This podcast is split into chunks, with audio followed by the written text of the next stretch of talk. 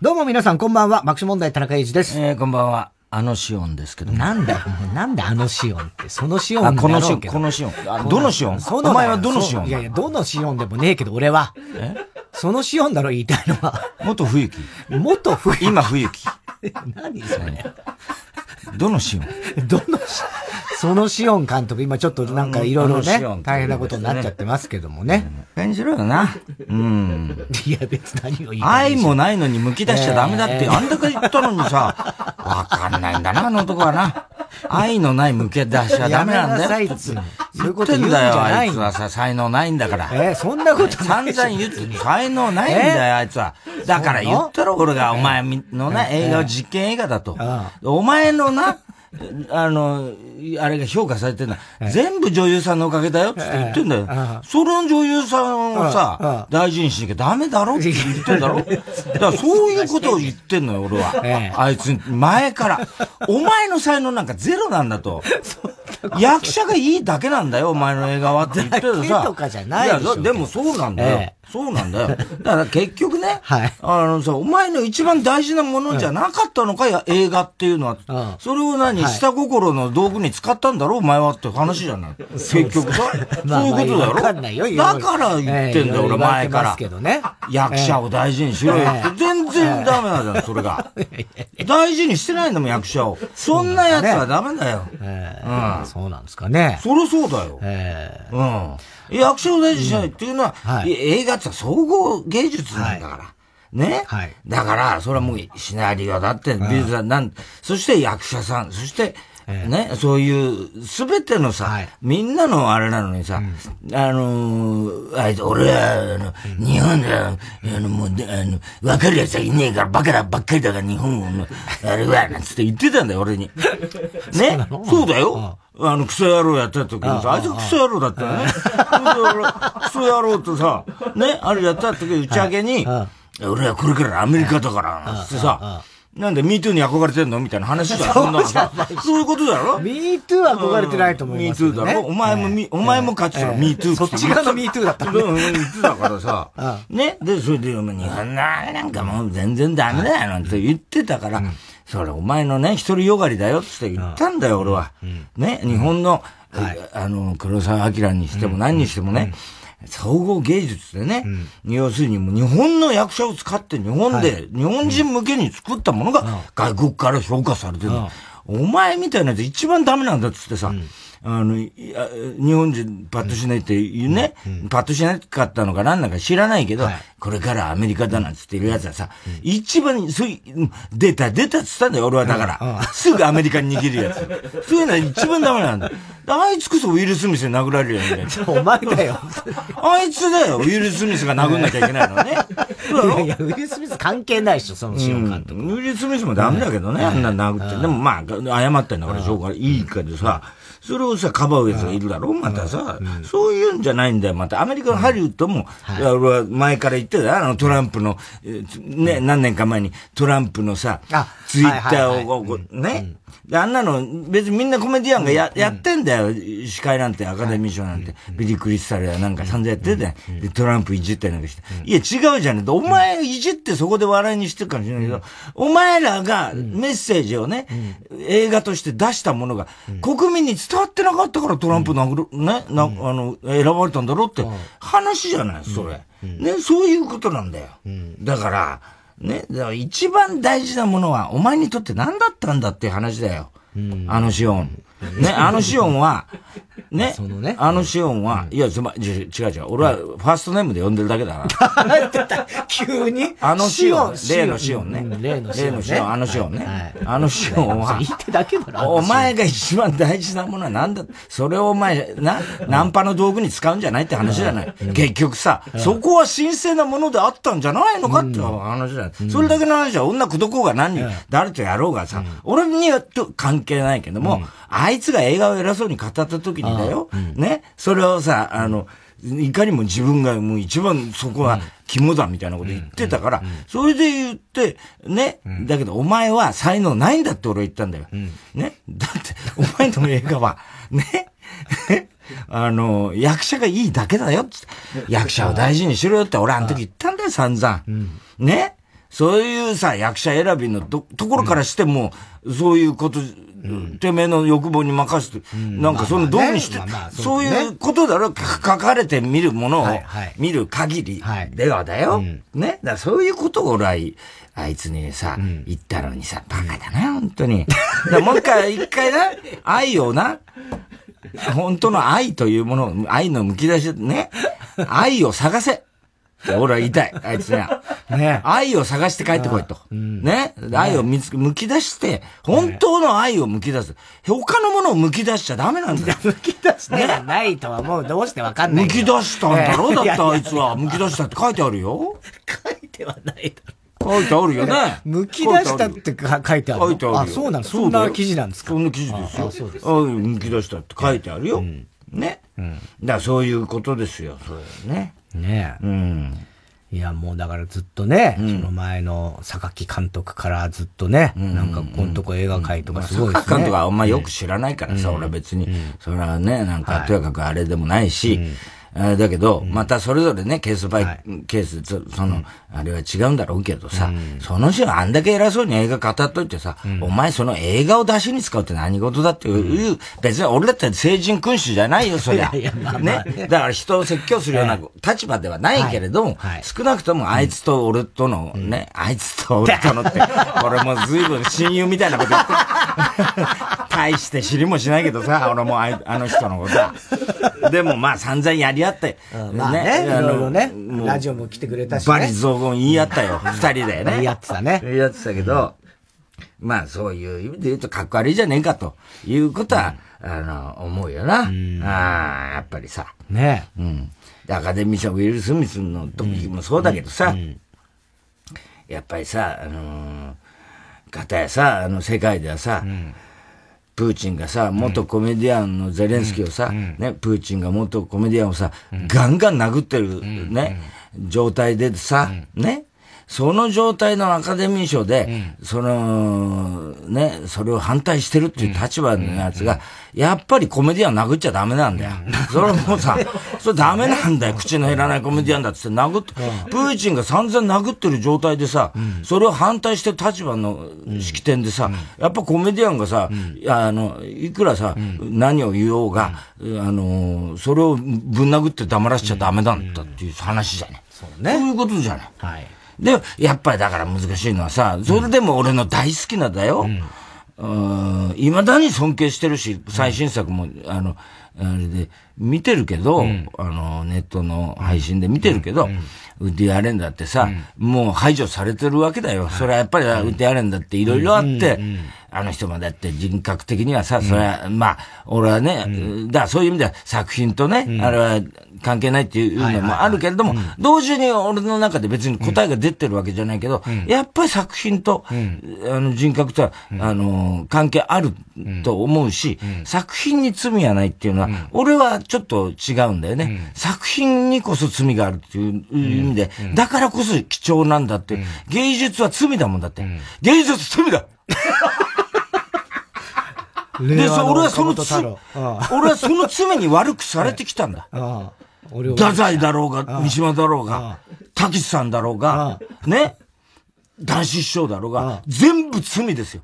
で、彼らが僕を悪くしたんですから、倫理観から何か 全部。だから芸術は罪です。まあまあね、ある意味それはそうですよ。芸術は罪じゃない。だけど、罪だからこそ意義があるっていう、僕の、これは勝手な持論ですけれども。はい。うん。そういうことですそうだよね、確かに。そうね。うん。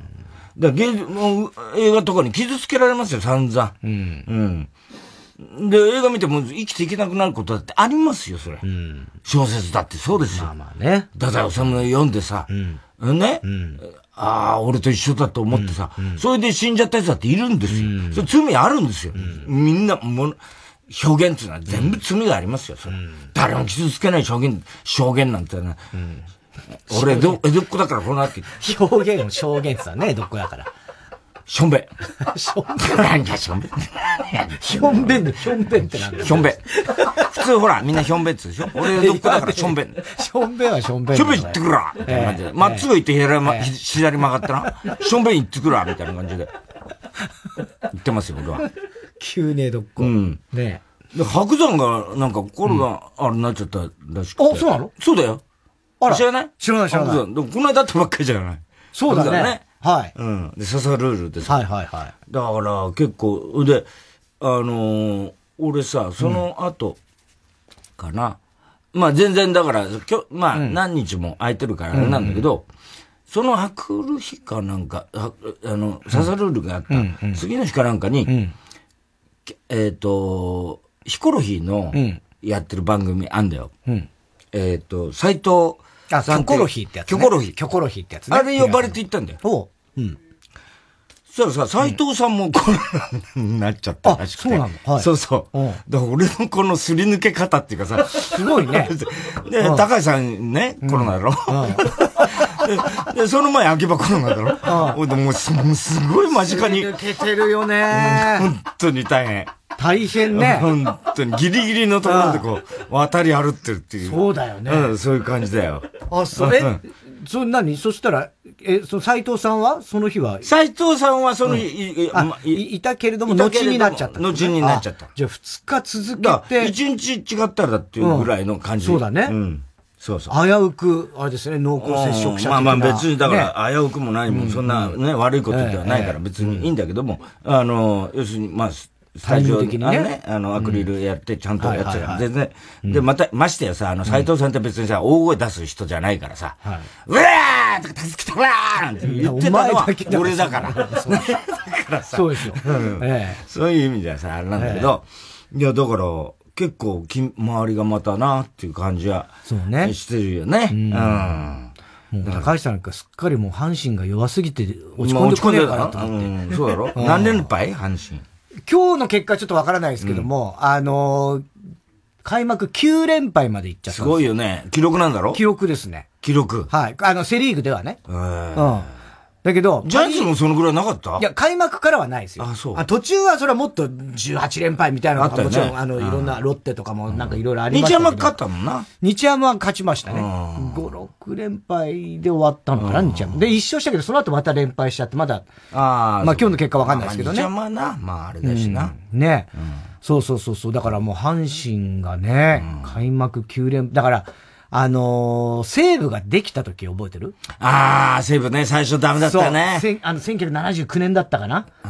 うん。で、その時に、確かね、もっとすごい、開幕12連敗ぐらいしてたのかな？そうかそうかでもあれできた時だからね。そうなのよ。阪神何年？いや、できてない。いや、もう何年伝統の会員阪神いや、もう何年とかわからないですね。ええ。もう村山さん怒ってますよ、今頃。ねえ、村山さん、そうだよね。うん。いやー、だから、そういった意味ではもうちょっと歴史的な連敗。これでひっくり返したら面白いけどね。いや、面白いっちゃ面白いけどね。メイクミラクルだよね。去年。メイクミラクルでチョカー みたいな。ゴールみたいな感じになっちゃうよね、きっとね。長島さんね。ゴールほんでさ、さ、ササルールでさ、まあほら、大喜利みたいなやつ面白いじゃない？で、聖夜久々会ったらさ、聖夜来てね。で、ほら、粗品が子供がいたって話あったじゃない？そうそうそうで、聖夜楽屋来たからさ、おい、そしらどうなってんだよ、つってさ、いやいや、あの、子供いたんですよ、つってから、あ、そっか、つって、何お前も何？それじゃ今度、ズームで、俺の息子はいたっつって、発表するわけ？みたいな。もうそれ。するかみたいな。お前、ズームで発表するんだろ？今度。俺の息子を見てくれっつって。俺の息子も、俺の息子も見てくれっつって。お前、ズームでやったら、やったらいいんじゃないの？するかーつって。ずっと言ってる。本当にずっと言ってる。うん、ね。で、あの、そう、あの時もヒコロヒーが出てて。あ、はいはい。で、ヒコロヒーがまた挨拶で来てくれて。あれもほら、ヒコロヒーもちょっと前に、あの、 THE W の直前に、コロナになっちゃって出れなかったね。そうだっけうん。あれ残念だったね、つって。それで、その次の日、キョコロヒーで、会って、また、ヒコロヒーがいたからさ、あの、俺、お前痩せた？って言ったら、昨日やあったの言ってたけど。怒られて。怒られて。昨日やったら、そんなすぐ痩せるか？みたいな言ってたけどね。ね、うん、岡村もね、子供が生まれた。岡村、そう。あれもびっくりして。すごいよ。ねあのー、あれで。吉本、ね。吉本101、101周年。110周年かな。110周年。なんか。かなんかで、言ったんだろ、そうそうあれもすごいよな。ね岡村も、でも結構もう、あの、前に、2月に。2月ぐらいに生まれてたらしいね。なんで言わなかったんだろうね。いや、ねわからないですけどね。結構だから、あの、結婚の時も本当にびっくりそうだよね。あの、秘密主義だからな、岡村って。あんまこう言わない、裏で何やってんだかわかんないいや、そんな別に裏でどうのってそう悪いイメージじゃないしてる、あいつは。目してねえそういう目してる。そんな目してないだろ、別に。まあでもなんかこう、里帰り出産とかいろいろあって多分バタバタしてたしっていうので、あんまり言わなかったでしょうね。そうなのかね。うん。でも最近でも確かにあんまりあの芸能人子供生まれてもほら、名前言わないとか、ね、あの、生年月日はっきり言わないとか、そういうのは結構ありますもんね。だからこの間あの、サンジャポでさ、あの、生島さんとかの。はいはいはい、マリコ・フロレンティーナ。マリコ・フロレンティーナ。はい。マリコ・フロレンティーナさん。はい。来たじゃない？はい、18歳。その、ヒコロヒーとか、なんかテレ朝やってる時、ちょうど、だから次のサンジャポ出るっていうのは、あれだったんだろうけど、またさ、あの、生島プロじゃない？はい。ね。生島さんですよ。上原のとこにさ、もう千田さんからのメールがさ、ガンガン来てんだよ。もうさ、なんでまたそんな太田君に伝えてくださいと。ね、生島プロだから、千田さんね。で、マリコ・ブロレンティーナ、なんか、まあ、あの、本当よろしくお願いしますってメール来て、で、あの、俺がメイク室行くたんびにさ、あの、上原がさ、うん、ちょっとすいません、太田さん、また、千田さんからちょっとメールが来て、ちょっと読みます。えっ、と、たけし、たもり、ところは許せないって書いてあります。千田さん、何言ってんの？もうわけわかんないよ、あの人。もうさ、何を言ってんだよってさ、なんでそれを俺に言ってくるんだってさ、関係ねえだもうマリコ・フロレンティーナ。関係ねえだろっていうさ、何を返せっつうんだよ。いやもう返事はいらないって書いてあります。返事はいらない。返事なんかしねえよ、バカ野郎。そんなもんさ、返事するわけねえじゃねえかっていう。ね？え、で、またさ、本番終わって帰ってきたらさ、上原が来てさ、またちょっと千田さんからのメールが来てて。で、明日、明日ね、ちょっと読みますね。明日、あの、マリコンなんとか、フラレンティーナが、フラレンティーナ。えー、とちったら、どうもすいだ、すいませんだみつおって言わせてください。なんだよ、これよ。つってさ、もう、いいよ、もうそんなの。なはなはって書いてあるんだよ。何言ってんの、この人は。ね。散々ね、言ってて。前も、ちょっと前だけど、千田さんから、あの、上原のところにメールが来てて、で、車の中で、ちょっとすいません、あの、また上原もさ、真面目だから、すいません。で、大先輩、そりゃそうだよ。千田さんからの、俺に伝えなきゃいけないじゃない。すいません、私さん、ちょっとまた千田さんから昨日メールが来て、ちょ、ちょっと読みますね、つって。あの、出発前にこうやって車止めて。えっと、来年僕の時代が来る。ね。なんだよ、それ。銀座ナウ2が始まる。爆笑にレギュラーになってほしい、とのことです。それ、どう答えりゃいいの？それ。どう答えりゃいいの？それ。何なの？もう意味わかんないだろ？何なの？始まる。え？始まる。始まる。銀座ナウ。来年俺の時代が来る。来ねえよ。本当にさ。弱っちゃうよね。始まったら面白いけどね。それでさ、この間、サンジャポでそのマリケン、マリケン、マリコフロレンティーナ。マリコフロレンティーナ。マリコフロレンティーナさんが来てたじゃん？したら、生島社長も来てた。はいはいはい、来たんですよ。ね。ね。来てたじゃん？でさ、生島さんにさ、終わって、本番終わってさ、生島さんにありがとうねって言われたからさ、生島さんちょっと千田さんなんとかしてくださいよっつってね。俺んとこね、メールガンガン来てるんですよ、マリコ、なんとかちゃんの、あれでさ、生島さんがさ、ごめん俺んとこにも昨日からひっきり出しにメール来て、なあなあって言わせろってうるさいんだよ。つってさ、マリコ・フロレンティーナに、なあなあって言わせろっつって、ずっとメールが来て。言うわけねえだろ。笑っちゃったよ、もう。ねえ。何なんだろうね、その千田さんのそのマリコ・フロレンティーナ。それはだから、生島さんは会長だしね。もう一番。いや、だから生島プロだから、それをいいことに。いいことにね。いいことに、やってんだよ。ね？で、生島さんとこさ、火曜日なんか収録らしいんだけど、うん、あんま合わないけど、火曜日やってんだってね。生島さんって、ラジオ。あ、ええ。収録を？やってんだ。それをなんで俺が知ってるかって言うと、この間ね、美容室行ったらね、うんクリス松村に会ったんだよ。お同じ久しぶり、クリス松村。同じ美容室だったんだよ。そうなんだ。で、俺は普通にシャンプーして、こうやって戻ってきたら、美容師の人が、お父さんちょっと、あの、向かい側をちょっと覗いてみてください。うん、鏡があって、向かい側にこっち向きの、はいはいはい。ね、席に。で、ちょっとパッと見たらさ、なんかさ、マスクしたすごいギョロ目のやつがこっちに。す。っごい怖いんだよ。えー、想像できマスクしてすんごいギョロ目のさ、なんかさ、もうシワだらけの顔してさ、目のとことかさ、ギョロ目でじーっと見てんだ、こっち。ニコニコ、ちょっっと目笑ってんだよ。で、俺、カバちゃんつった違うちょっと違いますこんなところで大声出しそうになっちゃったじゃんってもう十分大声なんだよ。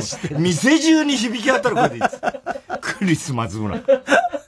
久しぶりだね。久しぶり。ねえ。あ、どうしたの？木なのに何？木じゃない。木なのに。木じゃないんだよ。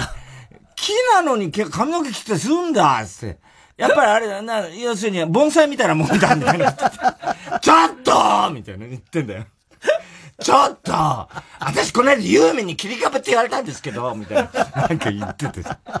で、そしたら、なんか、生島さんの TBS で、うん、あの、よく出てるっていう。ああ、ああ。太田さんいつですか？火曜日でなんですか、うん、ここれ火曜日だよ。私も火曜日なんだけど、うん、合わないですね、なんて言ってたから、なんか多分、それで生島さんの番組に、だからクリス・マツが出てんだって。火曜日。火曜日。へえ、でもそれはだから、なんていうの？箱番組みたいな別撮りの収録のコーナーかなんかあるのかな？うん、あんのかな？ね。なんか知んないけど。ね。うん。はあ。そうなんだ。うん、よく、だから火曜日、うん、もう一回、そうだよ、同じとこだよ、多分、休暇にってたら、私も、全然見、合わないですね、なんてさ。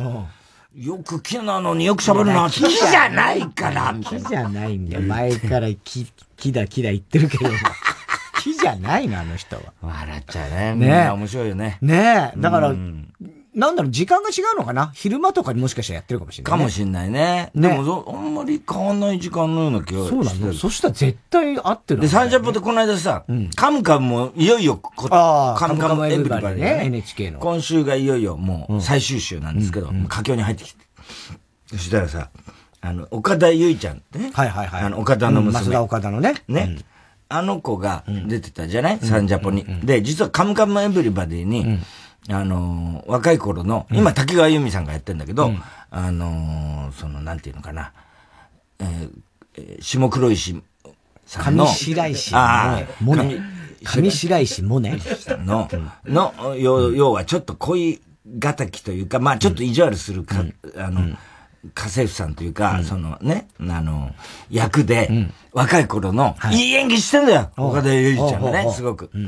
で、出てって、俺は見てて。うんうん、で、サンジャポの時に、始まる前に、武井壮もいて、武井壮が、あの、ゆうちゃん、この間、なんとかのドラマ見たよ。すごいよかったよ。あ、嬉しい、ありがとうございます。って言ってたから、俺もさ、あ、そうそう、ゆいちゃん、俺、あれ、見たよ。え、太田さんも見てくれたんですか、うん、そうそう、カムカムエブリバディ。今出てないんですけどみたいな。怒られて。いや、それ分かってんだけど、分かってんだけど、それは今ね、竹川由美さんになってるけど、うん、でもあの芝居よかったよ、つ本当にいい加減なんだから、とかって言われてたんだよ。そしたらまたデーブさんがさ、それを、会話を聞いててさ、あの、岡田由美のとこ聞いてさ、岡田由美のとこ来てね、あなたの出てるドラマ全部見た 全部感動したってもうさ、いい加減。本当にいい加減だ、あの男はね。本当にすごい、ね。面白いよ、本番前のデーブさんな。本番前のデーブさんはちょっと非常に面白いよ。面白いよな。あ、なんだろうね。なんだろうね。あれをなんで本番に。いや、でも本番であれは発揮できない。だってまず放送できないようなこともいっぱい言うしね。まあでも、ああいう感じは面白いけど面白いけどね。うん。でもほら、結構、まあ、特に最近なんかもそうだけど、割とこうシリアスな、まあね、ね、ネタとかも多いし、あんまりデーブさんふざけられないんだよね。ただデーブさんこの間、うまいなと思ってたのは、タス通信なのにマイナスのニュースばっかりだね。これうまいなと思って。それはうまいね。それうまい。タス通信って言ってるのにマイナスのニュースばっかりだね。すげえうまいね。言ってたね。あとこの間サリナに怒られてたね。なんかいろいろほら話しかけるじゃない。で、若い女の子とか来るじゃない。ずっとなんか、そっち行かずに、サリナのことなんかいじってたんだよ、デーブさんが。で、サリナの話題をきっかけにして、その隣の女の子に話しかけて、そっちへ行ったのね。そしたらサリナが、私出しに使って、ね、こっちに話しかけづらいから今、私出しに使ったやろとか言って怒られて、その通り。その通り。顔真っ赤になって。そうなん本当にその通りだと思う。そう。あの人は。うん、ねえ。ねえ、面白いよね。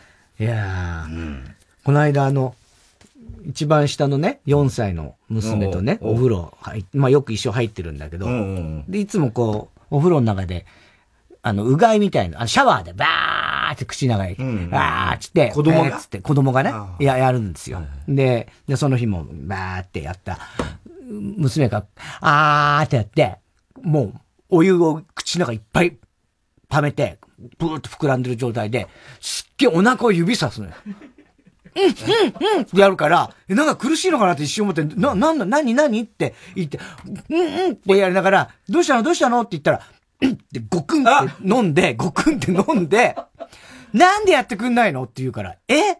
何やってほしいの？って。だから、もう一回、もう一回、もう一回、つって。で、またお湯ばーってやって、あー、うんってまた、うんって溜めて、で、またお腹を指さすわけ。で、お腹を指さえ、何何何何したら、またゴクンで飲んで、だから、押してって言うのよ。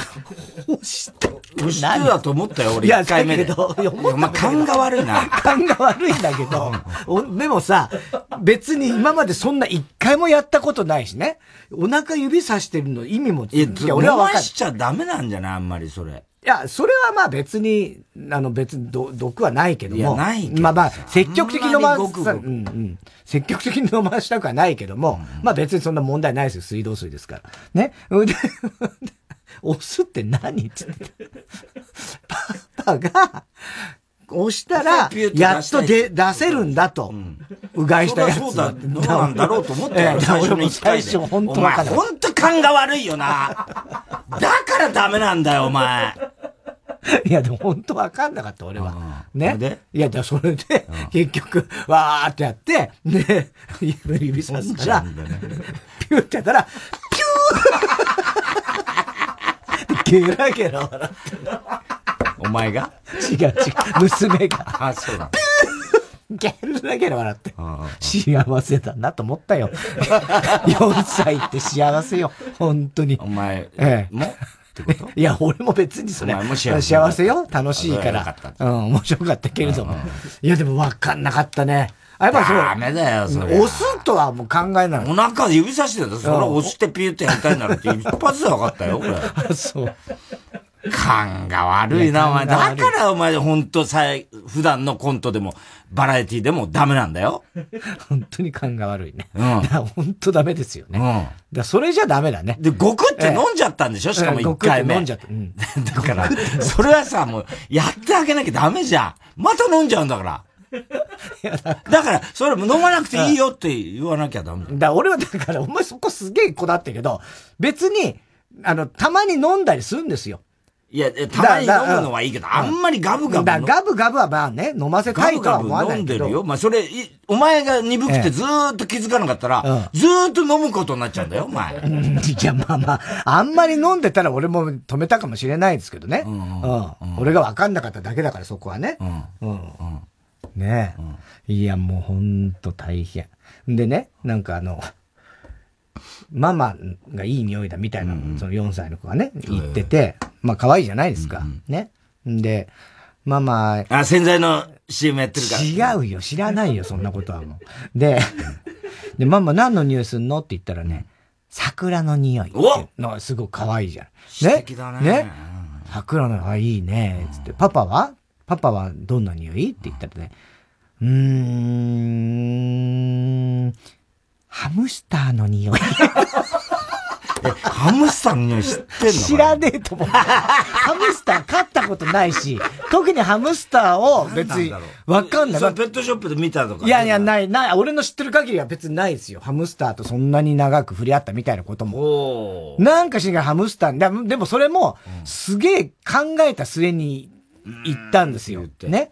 で、まあ言われて、で、俺もまあもうゲラゲラ笑ってたけど、ハムスターってなんだよってゲラゲラ笑ってたら、なんか、やばい、まずかったかなって、4歳なりに思ったのかな。それで、違う違う間違えたキャンディーの匂い。ね。気使ってんだよ。ハムスターの匂いは。可愛いものという意味で言ったのかな。そうね。そうなのかもしんないね。ハムスターの匂いって別に、あの、なんていうの？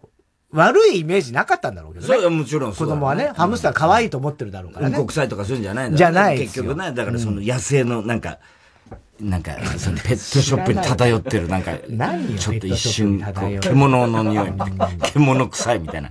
そう、本当はそうだろうけどね。本当厳密に言うと。いや、俺はハムスター。ハムスター以上の、えー、いや、の、臭さだよね。ね。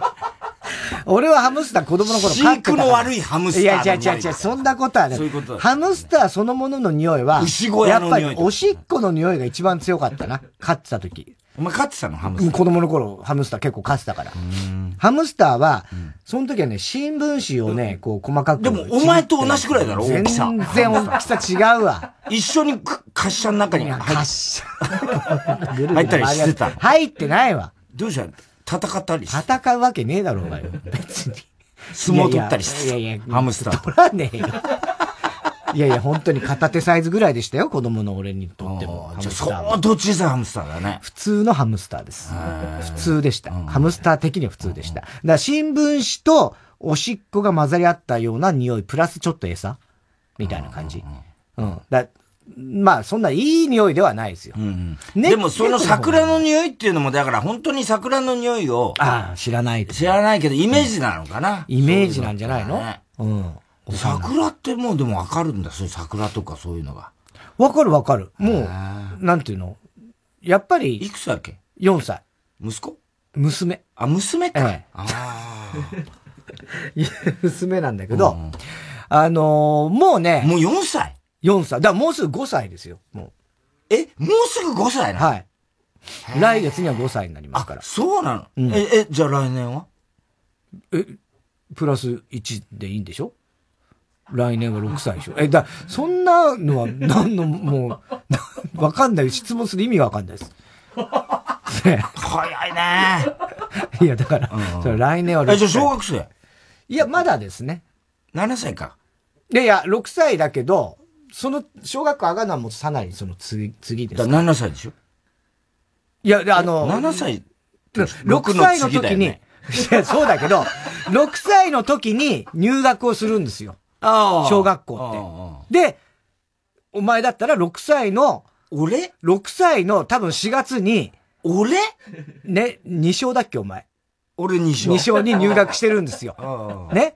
で、その5月にお前は7歳になってるわけ。うん、小学校1年生。だからもう小学、ね。だから5歳でしょ、今？今、だから今4歳。あ、4歳なのか。で、来月5歳になる。だからもうこ、今年5歳ってことでしょ？そうだよ。で、来年の。来年小学校。違うっつって。来年はまだ5歳です。4月を迎えるのは5歳です。6歳の4月でみんな小学校に上がるそうか、そうか、そういうことか。そうなんです。うん、だから再来年。再来年ですね。でも、あと2年で小学校？そうよ。早いもんですよ。すごいね、速さ。うん。え、ちょっと早すぎない？お前いや、だそれは、同じ時を刻むのは、感覚的には。じゃあ、岡村の息子とどうなんだろうね。岡村んとこは男か女か俺知らないけども、ね、うん、子供は、まだ生後1ヶ月ぐらいでしょ？多分。コンビ組んだりするかもしれないね。しねえよ、多分。もう、そんなこと。と思うよ。それは。目を止まんざいみたいな、ええー、いや、まあ、わかんねえけど。わかんないけど。ね。女性同士の。ええー、女芸人みたいな。ねえ。ザ・ W とか出ちゃったりして、ね。そうだよ。スモール2みたいな感じ。粗品のところ子供とね。粗品の子供といいね。鳥を組んじゃって。そうじゃん。ええー、すごい楽しみだね。いやいやいや。でもさ、4歳って言ったらもう記憶あるもんな。あるある。そうだよな。うん。それはもう多分あると思う。で、前も言ったかもしれないけど、今もう動画がめちゃめちゃあるから、もう子供の頃の自分が本当に生後もうちょっとぐらいの動画とかも、たまに見たりしてるわけよ。だからそんなの俺らの時は考えられないじゃん。俺らの時はでも、それ漫画、ピンピン丸とか、あの、巨人の星とか、4歳ぐらいで。だから、ピンポンパンとか、そうか、ロンパルームの時だよな。まあまあまあ、そうですね。だ幼稚園とか。あの記憶はっきりあるもんな。記憶あるでしょ。おはよう子供賞とかな。そうですね。ああいうのな、ロバ君とかな。うん。うん。そうそう。だから、本当に、あの、で、しかも今の子はもう。じゃ、そのシオンのこととかすごい記憶あんだろそのシオンは知らねえよ。存在を知らねえ最初の記憶がそのシオンそんなわけねえだろ。そのシオン知らないって。いや、後には知ることになるかもしれないけれども。そう。だから、本当にあの、あれですよ。もう、俺の影響も、まあ多少はありますけれども、うん、それこそその、ゴーストバスターズの曲が好きだったりしたのが、まさに4歳とかで、そうそうそうそう。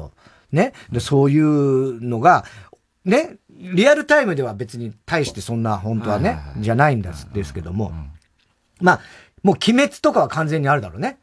そっか、鬼滅ね。うん、ね、鬼滅がだから3歳、3歳とかだから。ああ、でも、俺らで言うと、妖怪人間ベムみたいな感じの、覚え、記憶の仕方するかもしれないね。いや、それはわかんない。いや、でもなんとなくそう思わない？うん、妖怪人間ベムみたいな、あの、鬼滅も結構グロテスクだってすするじゃない？あまあまあね。だから、そういうシーンはあるけどもね。ね、俺らが妖怪人間を思い出すように、鬼滅を思い出すんだろうね、きっとね。そうなのかな？じゃゴーストバスターズの回帰大作戦みたいなことかな？でも、ゴーストバスターズは、もっと前のものだから、ああ、そっかそっか。俺らにとっては風と共に去りぬ。ベイハーはいはいはい。生まれるも全然親が見てたな、みたいな、え生まれる全然前の名画みたいなことで言うとね。そうだよね。うんそう、だから、スター・ウォーズもさ、うちのその、真ん中の男の子、今小学校6年になったけども、の子が本当にもう3歳、4歳ぐらいの頃から俺もスター・ウォーズ見見せてるじゃない？そうだ。ね？で、それはもう普通にあの、言ってみれば、4から、だから俺らがリアルで見た最初のね。そうあ、あれから、そう、あれから見したんですけど、後に、やっぱりエピソード1、2、3も見見て、で、その後、まあ、7、8、9も、もう全部映画館にも見に行ってるわけですよ。で、でも彼の中ではやっぱりエピソード1、2、3、4、5、6、7、8、9で、話はもう、理解した。彼って、息子？息子。真ん中の子。6年生。いつ、いつ変わったの？その話。今その前に、真ん中の子、6年生の男の子って全部言ってるよ。あ、そっかそっか。ええ、息子になってたんだ、今。話今からね。そうそうそうそう。その、その前の、お腹を押してピューとかは4歳だし、ゴーストバスターズの曲が好きも4歳。で、4歳はもう記憶あるよねって話をしにして、そう。で、その話の延長線上で、うん、そういや、その真ん中の息子も、ね、えー、リアルタイムじゃないスターウォーズ、全然生まれるもう何十年も前のやつを親に見せられ、ね。で、その後 one、two、three を見たけれども、でも彼はもう1、2、3、4、5、6、7、8、9の本当の順番でなんとなく覚えてる。でも、パパの時は違ったんだよ、つって。4、5、6のね、あれからったら、でも、あ、それはわかるね。画像とか見れば、確かにそう、ね。おー、えー、うん、それはわかる。息子。11歳。そんな？え、どういうこと？もうほぼ二十歳じゃん、それ。いやいやいやいや。12歳 ?11 歳です。あ、11歳はい。小5だ。うん、小6になったんだけど、4月 小6は11歳でなって、12歳になるのが小小6です。俺もそう？お前もそうだ。ああ、でも。その時は6勝だろ、も う。6勝。6勝だ、ね。6勝だし、小5の時はもうはっきり覚えてる、俺は。いや、そそりゃそうよね。小5の時はもうはっきり覚えてる。安田くんとかの、もう名前すら出てくるからね。うん。うん。そうだよね、うん。お前珍しいもんね。その、結構昔の友達の名前とか俺が結構覚えてる方で。いや、高校が抜けてるだけで、俺中学、小学校、中学校は結構覚えてるよ。そっかそっか。うん。うん、そう。だから小5の時は、もう大人だったね、俺は。感覚的には。あ、そう。うん。小4までだね。ああ、いわゆる子供やんちゃうん、っていうかさ、いたずらっ子ばっかり、はいはいはい。ちょっともう思春期に入りかけぐらいの感じになったのかな？思春期まではいかないよ、さすがに。まだ、徳永出てきてない。徳永はまだ出てきてない。徳永？思春期から、思春期に少年から大人に変わるの感じではないってことね？もう話したく、その話はいいや。別に話したくない。はい。では、そろそろ参りましょう。火曜ジャンク爆笑問題カーボー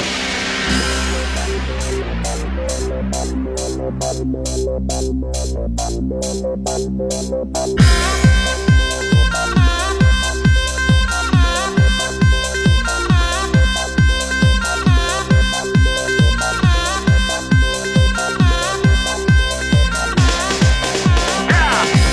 改めましてこんばんは爆笑問題田中裕二です。太田です。今日の東京は昨日までの冷たい雨が上がって、うん、春本番の陽気となりました、ね晴れて暖かくなりました、うん、えそして向こう1週間まあ今日のような日が続くということで天気もまあまずまず、えー、晴れ間も多く、えー、で気温も、うん、気温ももうちょっとね上がってえー、日曜日にはもう下手すら夏日になるかもしれないっていうね、25度になるかもしれないっていう予報も出ていましたよ。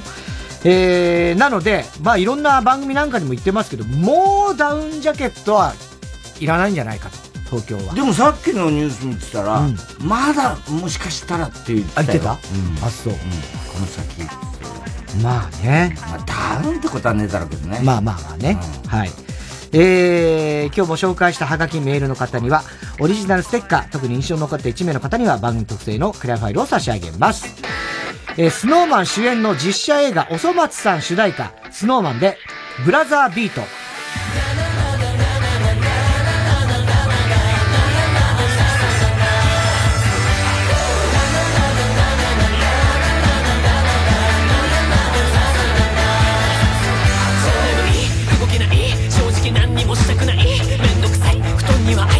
今絶賛引きこもり。嫌でも朝だなくれちゃんと歯磨いてハニーアップしてくれ頼むぜ。やれ。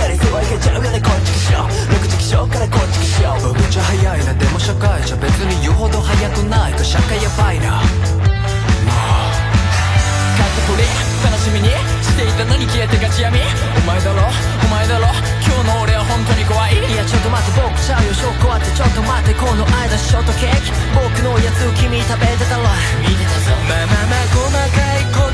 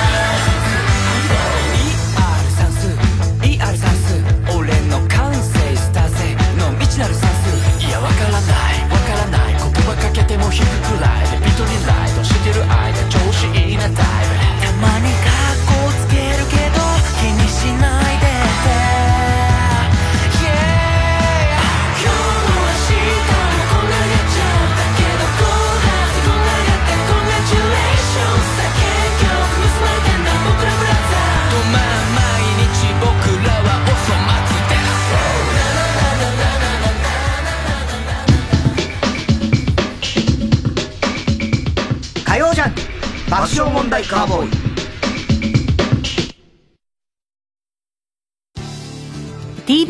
ジオ JUNK。この時間は小学館。中外製薬。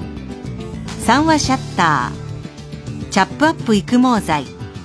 フルタイムシステム。他各社の提供でお送りします。クラシックバレエ男なのに？タイツ履いちゃって何やってんだろうって思ってた。でも俺本気でバレエ上手くなりたいんだ。アニメ化も話題の王道ドラマチックバレエロマン、ダンスダンスダンスール、コミックス発売中。小学館。中外製薬学園。中外製薬が2030年までにヘルスケア業界のトップイノベーターを目指すらしいです。何事もトップを目指すのは素晴らしいことです。教授は何のトップを目指していますか？僕はタンクトップを目指してます。タンクトップですか？はい。僕はタンクトップのトップを目指しています。タンクトップ山里亮太です。私が一人で喋り尽くすトークライブ、山里亮太の140全国公演開催中4月9日土曜日は舞台になったドラマにハマり現地を訪れたこともある岩手県でお話しさせていただきます詳しくは TBS ラジオイベント情報をご覧ください。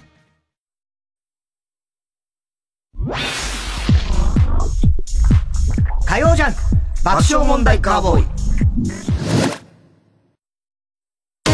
育毛の知識チョップアップ。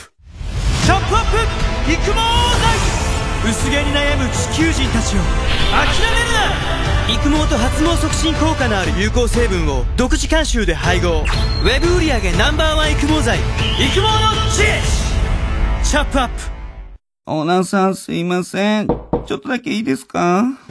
田中さんどないしたん？いやほんとこれだけ、これだけ言おう思っても、お願いしますわ、オーナーさんも。いやもうほんまにこれだけなんです。なんやの、こんな夜中に。いやいや、もうそういうことじゃないんです。はい。もうほんまお願いなんです。もう一生のお願いなんです。いや、もう帰ってください、もう。いや、そんなこと言わんとな。もうお願いやから、フルタイムロッカー、入れてえな。え？え ?24 時間荷物いつでも受け取れるんです。あなたのアパート、マンションにも、フルタイムロッカーで検索火曜じゃん爆笑問題カーボーイさあ、カーボーイですけれどもね、えー、えー、今、ちょうどスタジオの、はい、うん、あっていう番組が始まって、番宣じゃないですけどね、あの、ここちょうど、はい、通りかかって、覗きに来てくれて、パッとこう覗かれて、井上アナが、はい、井上さん、本当に。いやー、どうも、牛です。本当だよ。最初の一人語り、鼻息の荒いこと荒いこと。私、久米宏さんの後継いで、もうさ、すごいんだよ。ね、この間。許可な舐めるなという気持ちもありまして。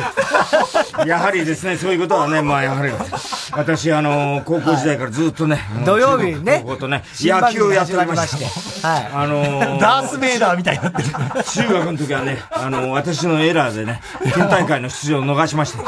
高校の時はね、私のライトに走って、ライトを守ってた私のエラーでね、えー、高校野球をね、甲子園出場を逃しました。ダメなやつじゃねえお前それダメなやつじゃねえかと。そしてね、皆さんから継いだ朝ズバを私が終わらせました。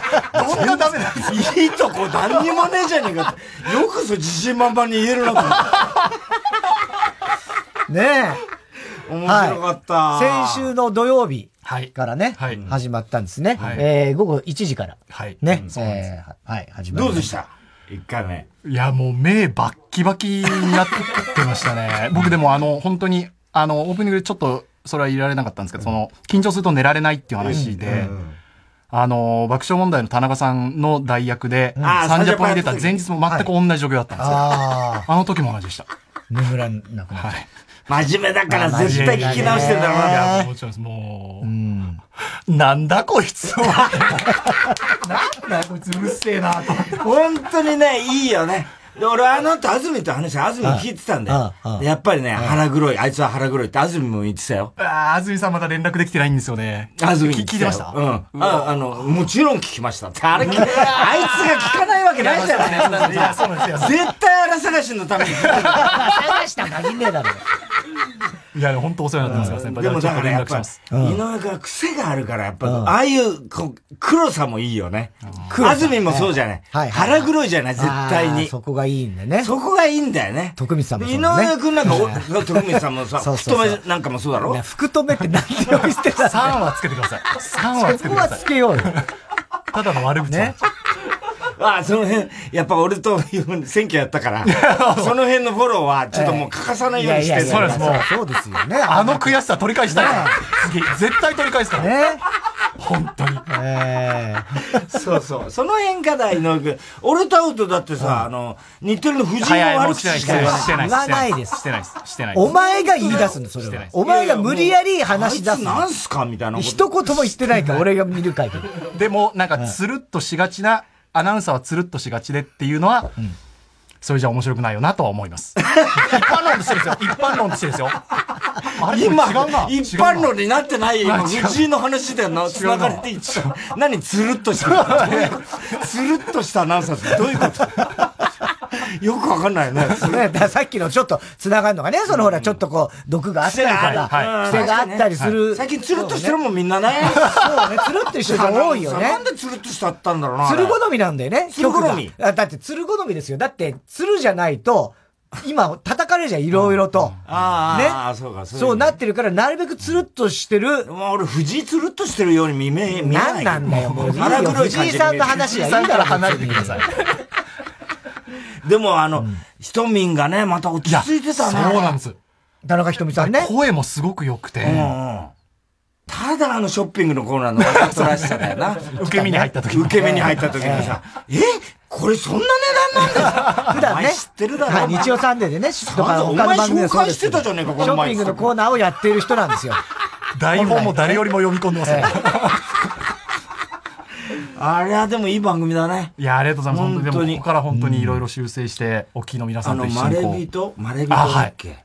あの人面白いね。川内さん面白いんですよ、本当に。マレビトっていうのを探してる、マレビトハンターっていう人がいるんだよね。マレビトって何ですか？稀な人。稀な人、珍しいっていうのね。なかなか全国的には発掘されてない、世界的に日本的には発掘されてないけれども、その地域で少し地域を変えようとしている、新たなことをしようとしている人をハンティングするっていうことを仕事にしている方なんですよ。でそれを本にしたりなんかしてるんでしょ？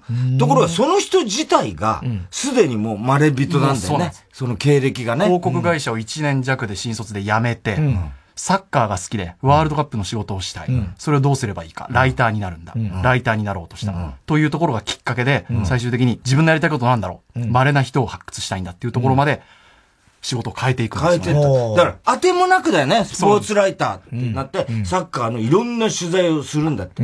そしたら、サッカーの選手の中にも、有名なじゃない人でも、こんなに人生面白くっていう人、あ、こういう人を探す仕事をしたいっつって、そのマルビトハンターってなって、その人が探し出している人が、普段からね、新聞かず、もう端から端まで読むんだって。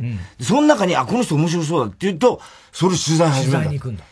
それを紹介する人が、ことごとくすごいんだよね。みんなその途中で、パッと、あ、これだと思って、パッと読めちゃって、外国行ってとかっていう人なんだよね。とんでもなく聞いてくださって。本当俺あれ、あれ、おもし、すごい面白いな。いやそうなんです本当に思ったね。あ楽しみ。はい。じゃあちょっと井上アナ、番宣を一つ。いや、もう、しときましょうか。いや、もう。はい。こんな面白い番組。あの、ねまあ本当にあの、リスナーの皆さんと作り上げていきたいっていうのと、あと、スペシャルゲスト、次はですね、中田敦彦さん。あっちゃんあっちゃんね呼びたいって言ってたもんねそうなんです。そう前やってたからあっちゃんシンガポールからじゃあ、そうなんです。そうなんです。最初加藤茂明が出たんだよ。そうなんです。1回目がね。一瞬なんかか、加藤くんの声だけ一瞬ちょっと聞きました。あ聞いたうんすいません。ありがとうございますいません、本当に。曲穴舐めんなってことだ。曲穴舐めんなよって話が一番言いたい第三者として聞くと本当に恥ずかしい。何言ってんだよっていう。はい、ということでございまして、土曜日聞いてください。本当お邪魔しました。はい、ありがとうございましすいません、ありがとうございた。ます。すいません、失礼しました。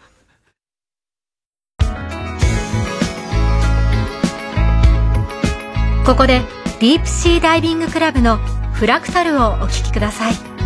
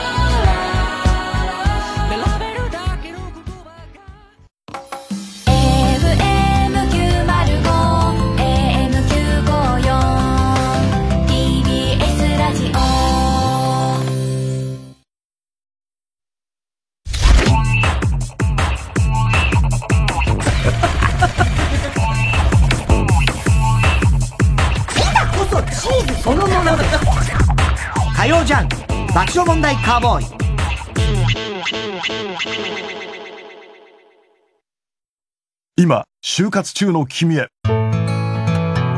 絶対にここで働きたいと思える会社にまだ出会っていないなら、一度三話シャッターを訪ねてみてください。ここだと見つけた先輩たちが笑顔で活躍しています。夢に向かって。三話シャッターチャップアップヤブカラスティック、ルー大柴です。私、育毛剤チャップアップのアンバサダーに就任しました。本当にね、耳にウォーター、クリビス天魚、驚きピーチの木ですけど、頑張っていきたいと思います。え？中身がない？髪の毛があればいいじゃない。チャップアップをトゥゲザーしようぜ。TBS ラジオ公演第7回オートモービルカウンシル。歴史的な名車を集めた夢のモータウン。4月15日からの3日間幕張メッセで開催。チケットは好評販売中。詳しくは TBS ラジオホームページのイベント情報をチェックしてください。TBS ラジオ JUNK。この時間は小学館中外製薬三和シャッターチャップアップ育毛剤フルタイムシステム他各社の提供でお送りしました。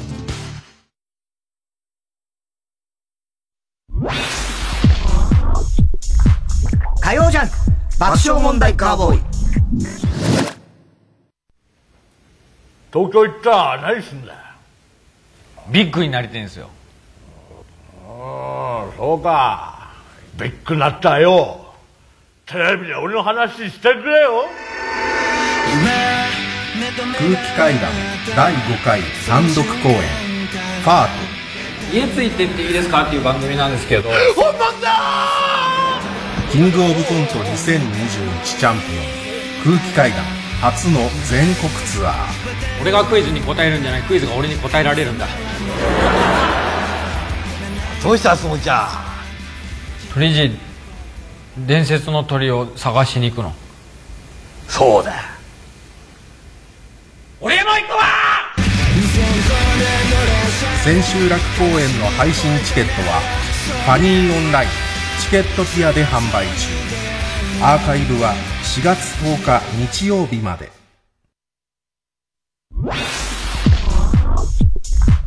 火曜ジャンク。爆笑問題カーボーイ。社長今日も無事に仕事が終わりました。よかったよかった。自然災害もサイバー攻撃もありませんでした。よかったよかった。パソコンのデータも消えていませんお祈りした成果だね。データ管理を運任せにするのをやめませんか？デルのパワーエッジサーバーで安心のバックアップ対策をインテル G4 プロセッサー搭載。あれから何度目かの春がやってきた。社会で生きていくのは思ったよりも大変で、未だにしょっちゅう泣きたくなる。辛い時に一緒に笑い合える仲間たちと集まりたいけど、こんな世の中だから、なかなかそれもできなくて。久しぶりだね。やっと会えるね。短い時間だけど、せっかく集まるんだから、みんなで楽しく、笑って過ごそうね。さらば青春の光、単独ライブ、五穀豊穣。5月3日から全国5都市で開催。詳しくは TBS ラジオイベントページをご覧ください。会場でお待ちしています。待ってるよ。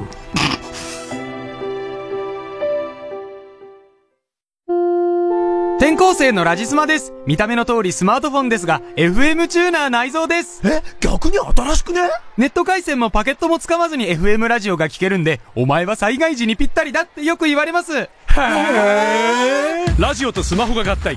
ラジスマ。民放ラジオのおすすめです。火曜ジャンク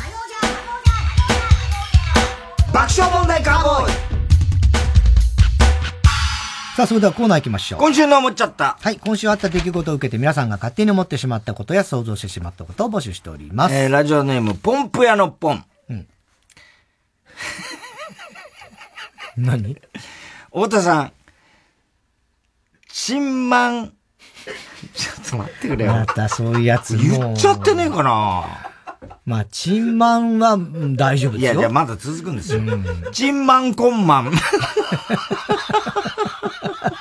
コンマンチンマン。こんばんは。言っちゃってるような気がするんだけど。まあ、ダメっちゃダメだけどね。言っちゃってるような気がするんだけどな。えー、菅田将暉のオールナイトニッポン5年の、あ歴史に幕。ね、菅田将暉。終わっちゃったね終わっちゃったんだよね。で、あの、 Creepy、Creepy Nuts がやるんだっけ？ Nuts ね。そうだね。の幕で思っちゃったこと。菅田将暉って痴漢の濡れ衣のことを、間違い触りって言ってそう。間違い探しね。あの、なんだっけ、佐久間だっけ？自分がやると思ってたろうな、きっとな。いや、知らないよ、それ。勝手にさ、お前が。ダッセーよなダッセーじゃねえよ。佐久間ダッセーなあ、ダッセーじゃないいや、の。俺だ勝手に。いや、それあの、うんオードリーに出た時にさ、お前自分次狙ったら、いやーっつって言ってるけど、その時の顔が、絶対俺ですみたいな 顔してたもん。あいつ。いや、そうまあそうでしょうけどね、みたいな、そういう感じだったもん。そんな感じでもないと思うよ。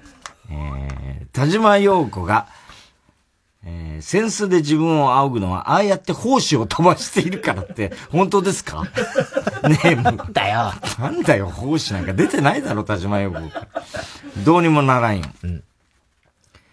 太田さん、プラナリアの細胞をチンコに移植しているので、安倍貞に出くわしても安心な人。こんばんは。プラナリアプラナリアって何？プラナリアの細胞ってなんだろう？再再生で細胞。だから安倍貞に出くわしても生えてくる。別に安倍さん、で、出くわさないけ、どね？まあ出くわさないけど、片っ端から切ってるわけじゃないでしょ？あそうあれは愛情ですからね。あれこそ本当愛の剥き出しですから。えー、アニメおじゃる丸の新しいエンディング曲に椎名林檎の糸お菓子が起用されていて思っちゃった。今後コロナが収束、収束した暁には、スタジオに置かれてあるアクリル板をナース姿の椎名林檎に次々と切りかわしてほしいと。最初そうだってガラスをね。ガラスをこうやってやんだっけ？そえ覚えてないの？ナース姿のあの、なんか、覚醒器。覚醒器持ってうんうんうんその、その絵はなんとなく覚えてる。ミュージックビデオ覚えてないの？あれ。さ、あ、ミュージックビデオはわかんないな。白衣でさ、あの、ガラスをさ、ガーンって蹴るの、あれがすごい一番ガラスを蹴るんだっけ？割れんだよ、それで。そっか。え？いや、俺、だからテレビで歌ってるのは見たことあるよ。ミュージックビデオ ミュージックビデオは全部は見てないけど、ええ大抵あれ、あの頃ミュ,、ミュージックビデオバッと、ええ椎名林檎なんとかってああ出ると、あれが必ずあのシーンだったじゃん。あ、そう。いや、俺はだからちょっとごめん、知らなかったです。いや、それはちょっと、許せないよ。それ許せないよ。やっぱ椎名林檎っつったらあのシーンだもんだって。まあ、そうなんだろうね。だからほんとさ、だからこんな薄いリアクションになっちゃうわけじゃなっちゃったんだお前は本当に知ら,、知らないとダメだよ。もっといろんなことを。じゃないと、ネタがだ、ダメになっちゃうの。せっかくこの人の、田島陽子の奉仕で、掴んで、ここでドカーンだったんだから。しかも、プラナリアも全然。プラナリアって何ですか？プラナリアは。俺もわかんなかったけど。申し訳なかったね。本当にもうさ、勘弁してくれよ。ラジオネームストレンジラブ。ブルース・ウィリスが俳優業を引退、ショックだね、これねねして思っちゃった。ブルース・ウィリスは弁当屋でカラマゲドン一つください。そう言うと思う。カラマゲドンってなんだよ。なあ、アルマゲドンだけど。ね それも病気のせいにされちゃうのかな。藤田悦シータン。ミルクボーイの駒場さんが第一種の誕生を SNS とラジオで報告した。あそうなんだ。駒場も生まれたんだね。という記事を読んで思っちゃった。想像するに、この出産には相方の内海さんが立ち会っていて、子供が出てきた瞬間、はあ、ありがとうございます。今生まれたての赤ちゃんを生まれました。いただきました。と言って、誰よりも早く子供を抱き上げ、さらに、こんなんなんぼあってもいいですからね、と言って、早くも第二子を産むことを駒場さんの奥さんに促していたとも、おかんが言うには、このネタはおもろいやないか。せやろがいって。やんでだろ、さすがに。そっか、じゃあ、岡村に、同じ時期かね。ねどうなんだね。えー、初代広田角。えー、太田さん、冬眠から覚めた高木ブーを睡眠薬でもう一度眠らせる人こんばんは。あの人睡眠薬なくても寝れ、寝るから大丈夫ですよ。冬眠でもないし、ね。冬眠もしないしね。えー、はずきルーペの CM を見て思っちゃった。もしはずきルーペの CM に出ているのが、おすぎとピーコだったら、おすぎが、あんたもうババアなんだから、老面、老眼鏡かけなさいよと、ピーコに、はずきルーペを渡すと、ピーコが、誰がババアよ 老眼鏡なんかいらないわこんなもん、踏んづけてやると、踏んづけるが壊れないという、そういう構成になっていると。素晴らしいです。素晴らしい、ね。踏んづけてやる。踏んづけてやる。あら、壊れないわよ。おすぎの方なんじゃねえのかな、言うの。えー、笑福亭グルーチョ。太田さん、昔天狗だった人、こんばんは。なんてことはねえよ。安倍博士を見て思っちゃった。うん。安倍博士に、カウカウのネタやってくださいって頼んだら、はいはい。当てる前体操って やってくれる前前じゃねえんだよ。当てる前じゃねえんだよ。なんで頼むんだよ、しかも。カウカウのネタやってください。頼まないだろ。はいはいじゃねえんだよ。はいやらねえだろ。当てる前、当てる前。えー、寂しさが生きる原動力。太田さん、僕とウォシュレットに当てる水圧が同じの人。大体似たようなもんだろ、みんなわかんねえけど。最強ですけど、僕は。あ、大さんはね、最強だよね。レレレのおじさんを見て思っちゃった。見ないだろ、めったに。再放送かなんかで見たのかな。レレレのおじさんがエメと生田リラとミレイを見たら、大もかげですか？エミリーラミレー。なんでなんだ最後は。エミリーラミレー。エミリーラミレーね。大もかげですか？エミリーラミレバカバカしいね。おいらんわ 久々。えー、郵便番号 107-8066TBS ラジオ火曜ジャンク爆笑問題カーボーイメールアドレスは爆笑アットマーク TBS.CO.JP 今週の思っちゃったの係までお待ちしております。TBS ラジオ今週の推薦曲レイニーで Find and, あ Find the Truth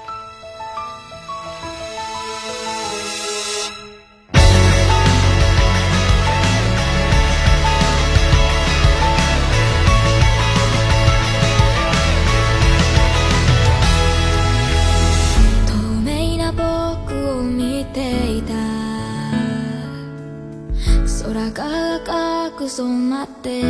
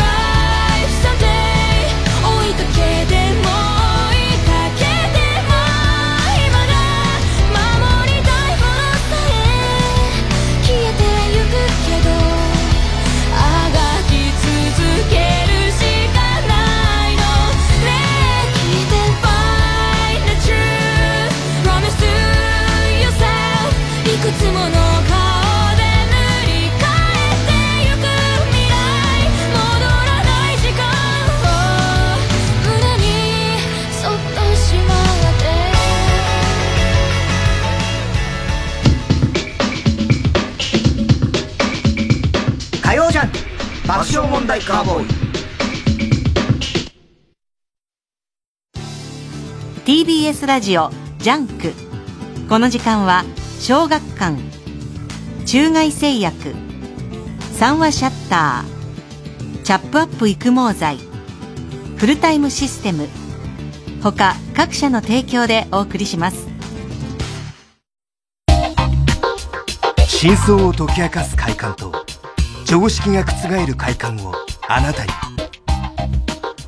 新感覚ミステリー漫画「ミステリという中で」コミックス発売中。真実は人の数だけある。小学館。TBS ラジオ公演コンサートイマジンが送る恒例のイマジン七夕コンサート。7月7日サントリーホールで開催。コウモリ序曲グラナダほか人気曲が盛りだくさん。オーケストラと実力派ソリストたちの熱演にご期待ください。詳しくは TBS ラジオホームページのイベント情報まで。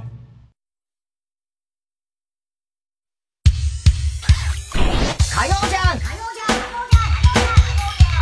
爆笑問題ガーボーイ。さあ、続いては。哲学的はい、太田さんが流行らせようとしているギャグ。お出かけですか このギャグをもっと使う機会を増やすために、皆さんからも自分の哲学を募集しております。世界百周。人生とはマラソンであるというより、トライアスロンである。哲学的まあまあ、確かにそうね。いろんなことをするだけじゃないからね。ねいろんなのがあるから、ね、泳ぐこともあれば。むしろトライアスロンが人生だよね。そんなことはない。トライアスロンが人生ってことではない。人生はトライアスロンのようだっていうのはわかりますけど。トライアスロンが人生。あ、俺はそうは思わないね。まあまあいいんですけど。めんどくさそうな感じになってきためんどくさくないです。めんどくさくないですし、ね、まず人生をトライアスロンごときに例えるなって思ってる。いやいやいや、まあ。つまり、はい例えるならば、はいトライアスロンを人生のようだと例えるならば、まだ許せますよ。人生を、マラソンだのトライアスロンのような小さいものじゃないですよ。人生のがもっと、でかいですから。最初でも割と同調してなかったですか？今。最初は。いやいやねそんなに違いました？違いますよ。あ、そうですか。はい言ってることはわかりますけどね。わかるでしょ？は人生を何歪小化して例えてるんだ。まあまあまあね。そうでしょ？うん。ラジオネーム、青山テルマ春馬。春馬のやつなんだ、春馬。漫才師なんだろうな、俺は。どんなにめんどくさくてもお風呂に入った方がいい。お風呂に入らなければよかったと思うことは絶対にないから。哲学的確かに言えてる。そうね。めんどくさいってだってね。と思うけど、風呂上がりは気持ちよかった。そうだよなるもんねね。入らなきゃよかったわ入ってよかったってなるよねまあうん、ないね。ないねそれすごい言えてるわ。ああ、だから男子師匠のね、銭湯は裏切らないと。ああ、言ってたね、男子はね。銭湯は裏切らないって言ってたから。ね。すげえ今の戦闘部分は全然ね。やっぱり師匠の言ってることは、やっぱり合ってたんだな。後でわかるね、そういうことが。そういうことはいっぱいあるよね。う分かったのかよ。ラジオネーム、琉球、琉球カラスバト。琉球カラスバト。マイナンバーカードはお落とすとかなり危険ではあるが、落としたとしても簡単に持ち主が見つかる。哲学的 まあね、そうね。そうだよ持ち主はわかるもんね。うん。だからそれ普通に何の善意の人で普通に帰ってくれば一番問題ないけどね。ただもう今度からまあいろいろそうだねね、できることが悪増えるからね。うん。落とさないに越したことはないですよね。通過点、タキシードは風に舞う。うん。なんで通過点。やたらと通過点を多用する奴は、死ぬまでゴールすな。お前だろ、俺哲学的？うん。まあまあ、まだこれは通過点ですからとかね。まあちょっとこう、謙遜の意味も含めて言う人いますよね。うん、すごいですね。いやいや、まあこれはまだ通過点ですよっていうね。えー、ラジオネーム、大体和音。時が解決するのはいいが、時で解決しようとするのはダメ。哲学的？うまいねあ自分で言っちゃダメだ。そうだね。うん。そうね。でもまあ、人には言う、言う。まあ、もうそれはいいじゃない。と、時時が解決するよっていうのはいいですけど。例えばそのシオンが、いいんだよ時が解決するって言ったら、お前はそれは違うぞっていう。それは時で解決しようとしてることになっちゃうからね。ね。ラジオネーム、背中にはいつも幸せのポップコーン。うん。イケている人、イケている人の人生はドラマになり、イケてない人の人生はドキュメンタリーになる。哲学的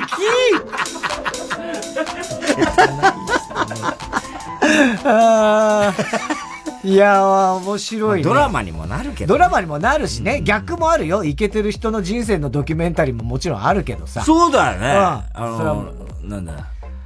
なんとか、俺らも。情熱大陸とかね情熱大陸とか割と成功した。まあまあ、どっちかっていうとイケてる人が多いんじゃないですか。ノンフィクションとか、ああいうのはね、割とそうじゃない。ノンフィクスね。ノンフィクションだだむ昔ノンフィクスで、今ノンフィクションじゃないですか。あったのチロルヤンペロチョ。ラジオネームね。はい。うんこと本音は漏らさない方がいい。哲学的どうなんだろいや、それは、それは漏らさない方がいい。まあ、本音も、時にはやっぱり漏らした方がいいこともあるけどね。あんま本音ばっかり言っちゃうと大変なこと。でも、うんこは絶対漏らさない方がいいです。得はないです。が漏らしてきてる。だからこそ言ってるんですよ。う。ラジオネーム、ポンプ屋のポン。財布にコンドームを入れてるやつは、財布にコンドームを入れてないやつより、コンドームを使う機会が少ない。哲学的そうかもしれないね。どうなんだろうね。どうなんだろうね。本当に、すげえ。お前コンドームに財布入れてたろ？一時期。コンドームに財布入れてたよね、お前。入れてない。コンドームに財布入れづらいでしょ、多分。ね財布にもよるけれども。ジャラセンとか入れてなジャラセンも入れてないよ。ことするか。ベルトに縛ってたよね。縛くねえよ。かっこいいだろ。かっこよくねえわ。かっこ悪いだろ、そんなの。えー、郵便番号107-8066火曜ジャンク爆笑問題カーボーイメールは爆笑アットマーク tbs.co.jp まで哲学的の係までお待ちしております火曜ジャンク爆笑問題カーボーイ濱田めぐみです。笹本玲奈です。TBS ラジオ公演ミュージカルメリーポピンズ supported by Sky 待望の再演。ウォルト・ディズニーとキャッツ、レ・ミゼラブル、ミス・サイゴンなどの人気作のプロデューサー、キャメロン・マッキントッシュの最強タッグにより生み出された作品です。たくさんの魔法が仕掛けられた舞台セットについ口ずさみたくなるスーパーカリフラジリスティックエクスピアリドーシャスなどの名曲。そして圧巻のダンスシーン。夢と魔法の傑作ミュージカルが4年ぶりに帰ってきます。メリー・ポピンズ役を私笹本玲奈と浜田めぐみ、バート役を大貫祐介、小野田龍之介、駒田はじめ、山地和弘、木村花代、知念里奈、島田加穂、鈴木ほのか、他多彩なキャストでお送りします。5月8日まで渋谷東急シアターオーブにて絶賛上演中詳しくはミュージカルメリーポピンズで検索ください。ここで羊文学の大パーツをお聴きください。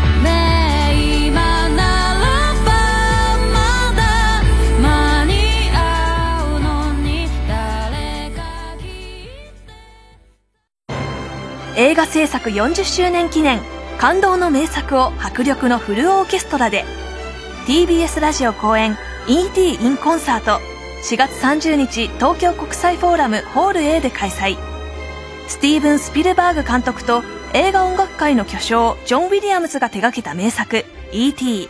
1982年の公開から今もなお世界中で愛されている世界的大ヒットを大スクリーンで上映感動の音楽をフルオーケストラ生演奏でお届けします。お問い合わせは0570-550-799共同東京まで。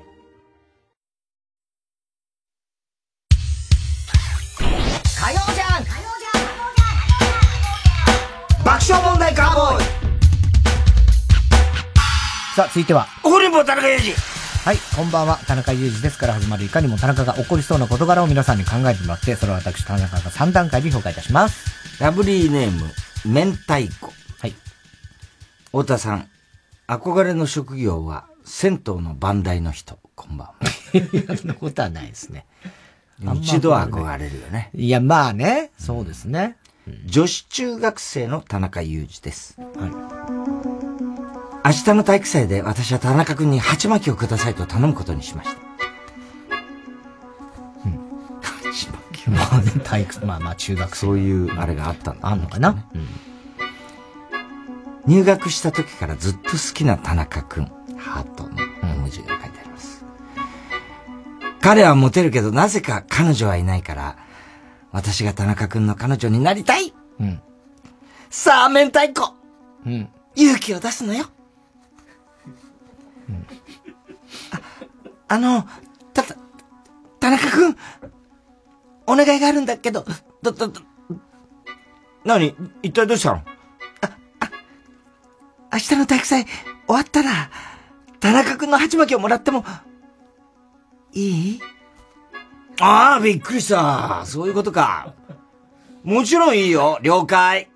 キャー こんなにあっさり OK してもらえるなんて。この流れでこのまま告白してしまおうかと思った次の瞬間、田中君は言いました。えーと、明太子で7人目だから、7等分に切るからさ。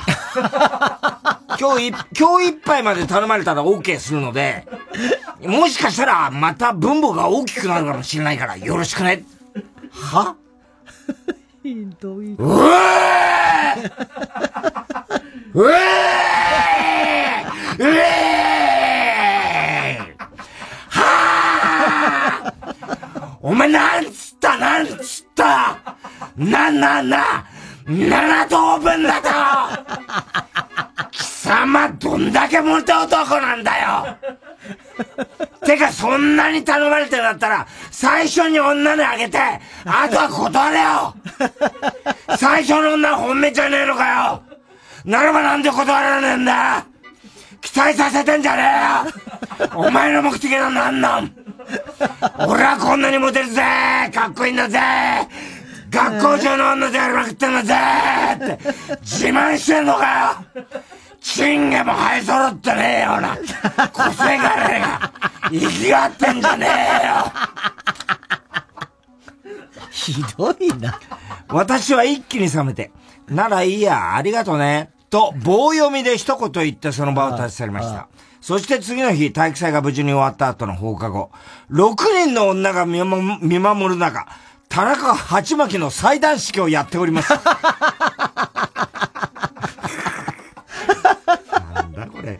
田中さん、私はそのハサミを奪い取り、鉢巻きと田中を安先にしてやった方が良かったでしょうか。はい、これは超ムカつきますね。何なんだろう、こいつ。ねえ。いや、だから、なんつうの？本当モテるんだろうね。だから彼女がいないってことか。かもしんないね。そういう感じだからね。だって、言えちゃうんだもん。ね。言えちゃうんだもんね。いいんだね。7等分。でも確かにいたよね、持ってる。いや、集中するね。やっぱりね。安田君と俺だ、あの、一番仲良かった男の子、生徒会長もやってて、バレンタインデー、俺なんかももらったことないの、チョコ。安田ん家にさ、遊び行ったらさ、もう10個以上だよ。いや、もう集中するんですよ。こんなやついるんだと思ったよ。いやいや、いるんだよ。だ卒業式ほぼ全部俺が食ったけど。出たよ。食べていいよって言うから。俺チョコ好きだった。卒業式の時は如実に現れるでしょ？それこそあのボタン。卒業式の時はあんま記憶にないの？あそうボタンとか。いや、もう、俺の友達で風剣って、まあ、ちょバスケット部のエース、風剣、すげえ、まあ、あだ名がね、すげえモテる。風剣の虎うん、虎じゃないけどね、風天じゃないから。風剣は、まあ、もう、ボタン全部に、あの、ワイシャツのボタンも全部、ええもう取られて、もう山賊じゃないそうそうそうそう。もうなんかかわいそうな人みたいになって。3月のもうまだ寒いじゃない。寒空にもう。そんなやついるんだそうそうそうそう。モテすぎちゃって。よ読まれた初採用ネーム、童貞の宅配業者力。うん。太田さん、褒められるといつも、俺いつだって片玉倉庫だから、と決め顔をする人。こんばんは。決め顔する俺いつだってか片玉倉庫だから。ね。えー、地下鉄に乗っていた帰国子女の田中裕二です。私はいつも地下鉄を利用するときは、景色もないので、いつも目をつぶってラジオや落語などを聞くのが習慣で、うんその日も機嫌よく終終点の駅まで目をつぶって、吹き出しそうになるのをこらえながらラジコを聞いていました。そろそろ終点かなと目を開けると、向かいに座っていた女性の T シャツに書いてあった3行ほどの英文が、ちょうど視界に飛び込んできて、うん。なんとなく読んでしまいました。そこには下ネタが大好きな私、かっこ、いくらちゃんのゲスト出演もまた期待しています。もう、ドン引きするような卑猥な内容が書いてありました。英語だね。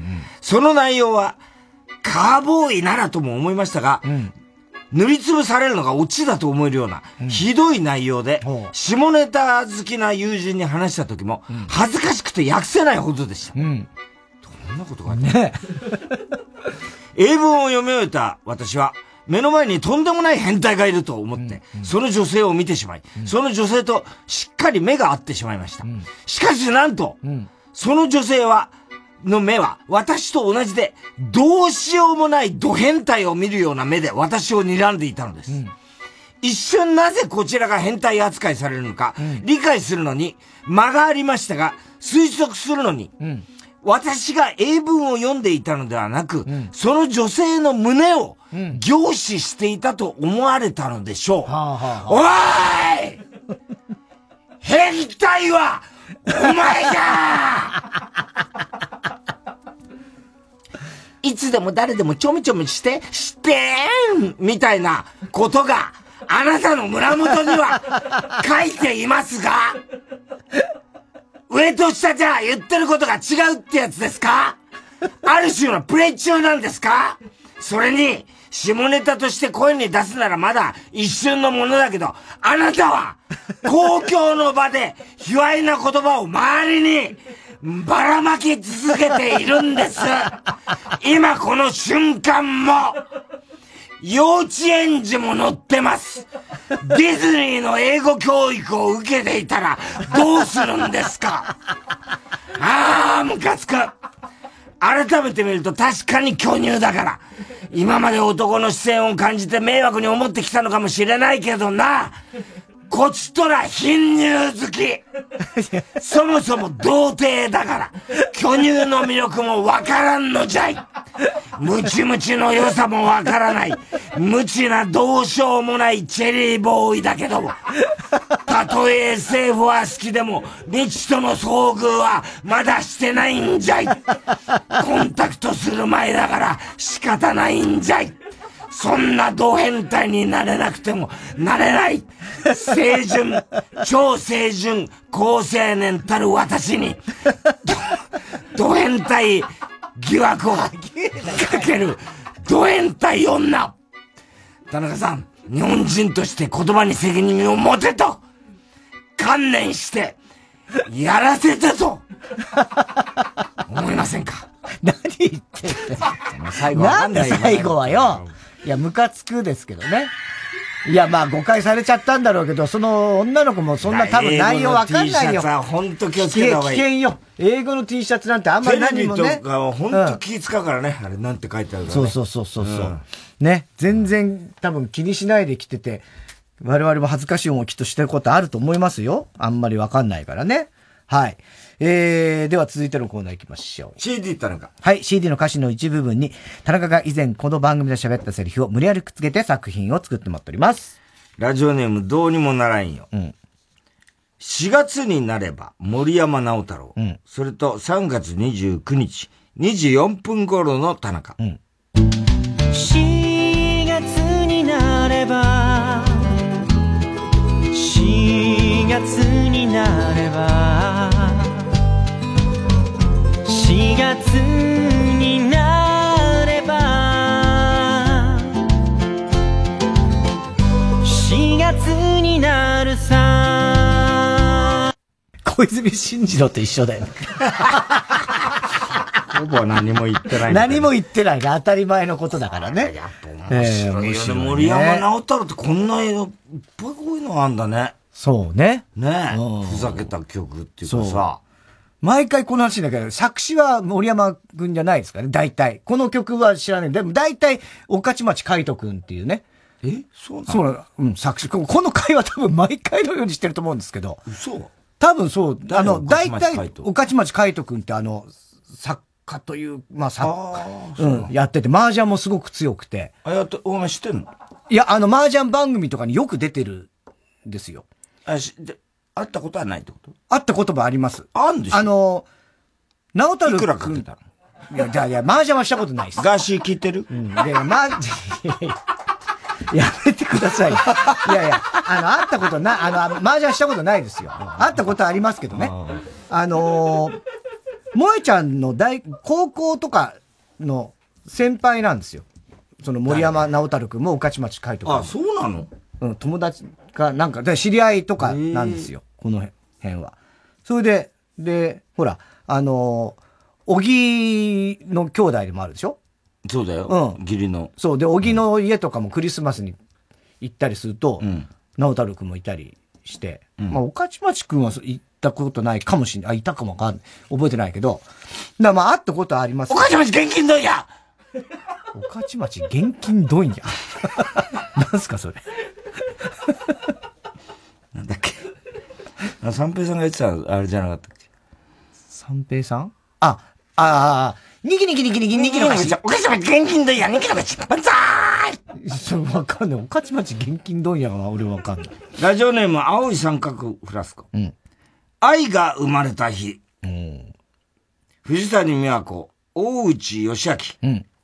それと3月29日、1時15分頃の田中。うん。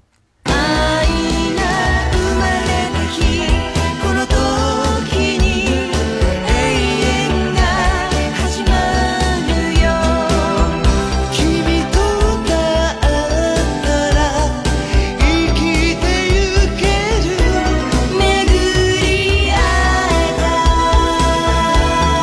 で、男の方の名前は一向に出てこなくて、全く俺も知らないけど、まあ当時は報道されたのかもしれないけど、もう忘れてる。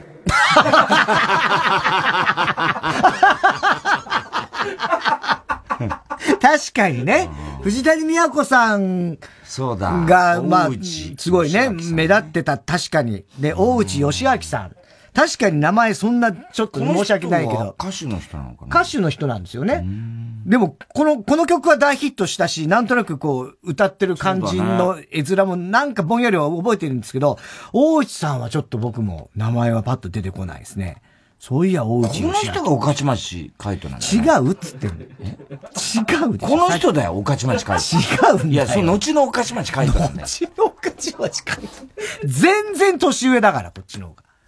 あ、じゃあ息子だ。いや、息子、血のつながこのりはないと思う。人の息子が御徒町海斗なんだよ。違うよ。キング。極東ベイクライトキングですね。チャンピオンです、キングが、うんまさにチャンピオンねアリス。それと2回入ります。3月、3月29日ですね。2時35分頃の田中。はい。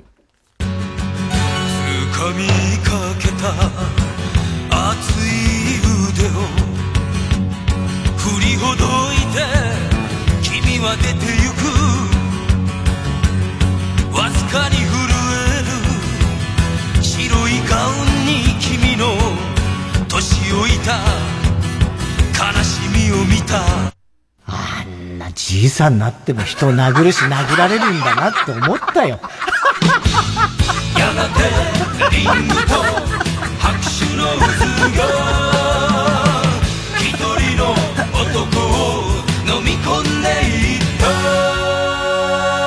じじい同士の殴り合い。見たこと、しかも有名じじい同士だよ。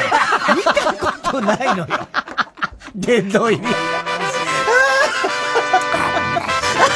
そんなじいさんじゃないよ。このチャンピオンに出てく全然いい歌る。なのにね？いや、それはもう、ちょい冷めた見方して、この試合を見てたんだな。ちょっと年を取ったチャンピオンですけども、じいさんにはなって、じいさん同士でもねえしな、大体。ああ、面白い。ね。えー、キング来ました。極東ベイクライト。スローダンスは踊らない、立花理沙だって。それと3回入りますね。3月29日1時19分頃と、3月29日1時24分頃の田中。い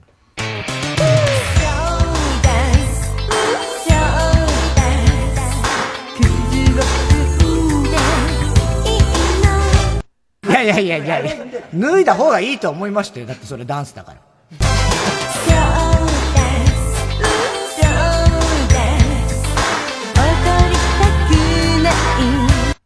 だけど、空気的に、もうう、あの、ダンスをじゃあ最後はっていうのもあったじゃん。その会話もあったし。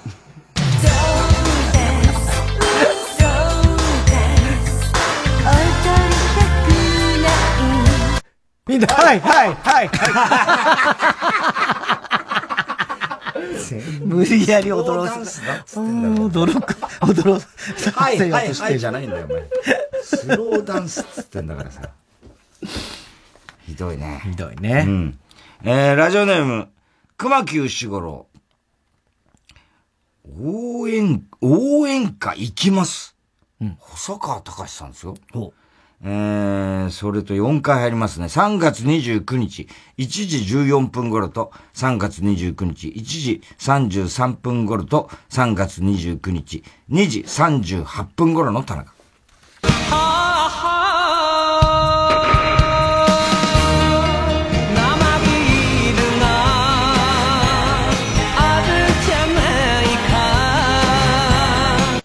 ないですよ、別に。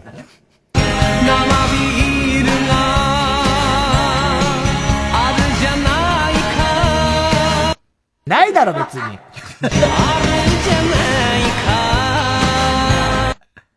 いやいやいやいや、もうねえよ、それ。どう考えてもねえだろ。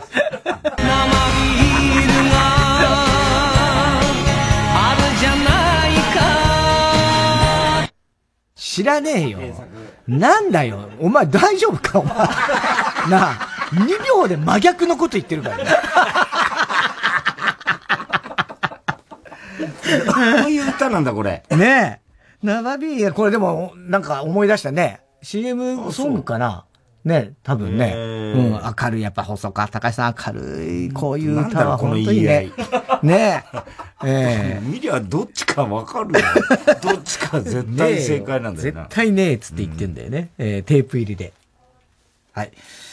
えー、どの曲のどの部分に、伊豆のどの田中のセリフをくっつけているかを書いて送ってください。CD 田中のコーナーまでお書き E メールお待ちしております。あ、あと、怒りも田中裕二のコーナーもお待ちしております。えー、曲いきましょう。今瀬 with パンピートビーホックスで、ペイルレイン。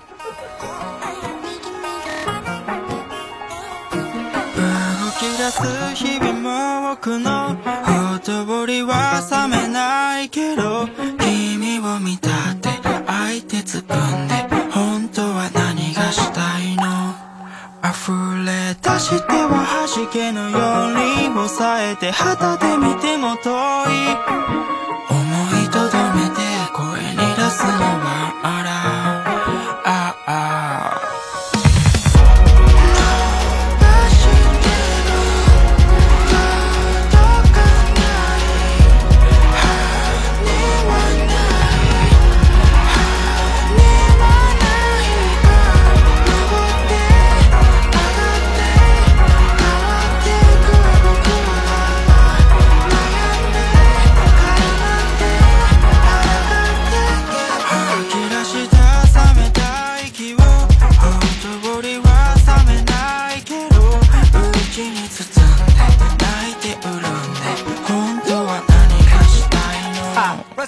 街この街みなあの日成長期に骨のパシブリした背伸び。ただのストラダムスに下った思春期的動機。浮かばないくたびれたモノローグの。突き出し投げすって決意みなぎれば。恥ばっかかいて。汗ばっかかいて。いびきばっかかいて未来へのラフスケッチを描いて。僕は脱水少年。君は脱水少女。ありし日の名残夢。バタリウムとかたられば。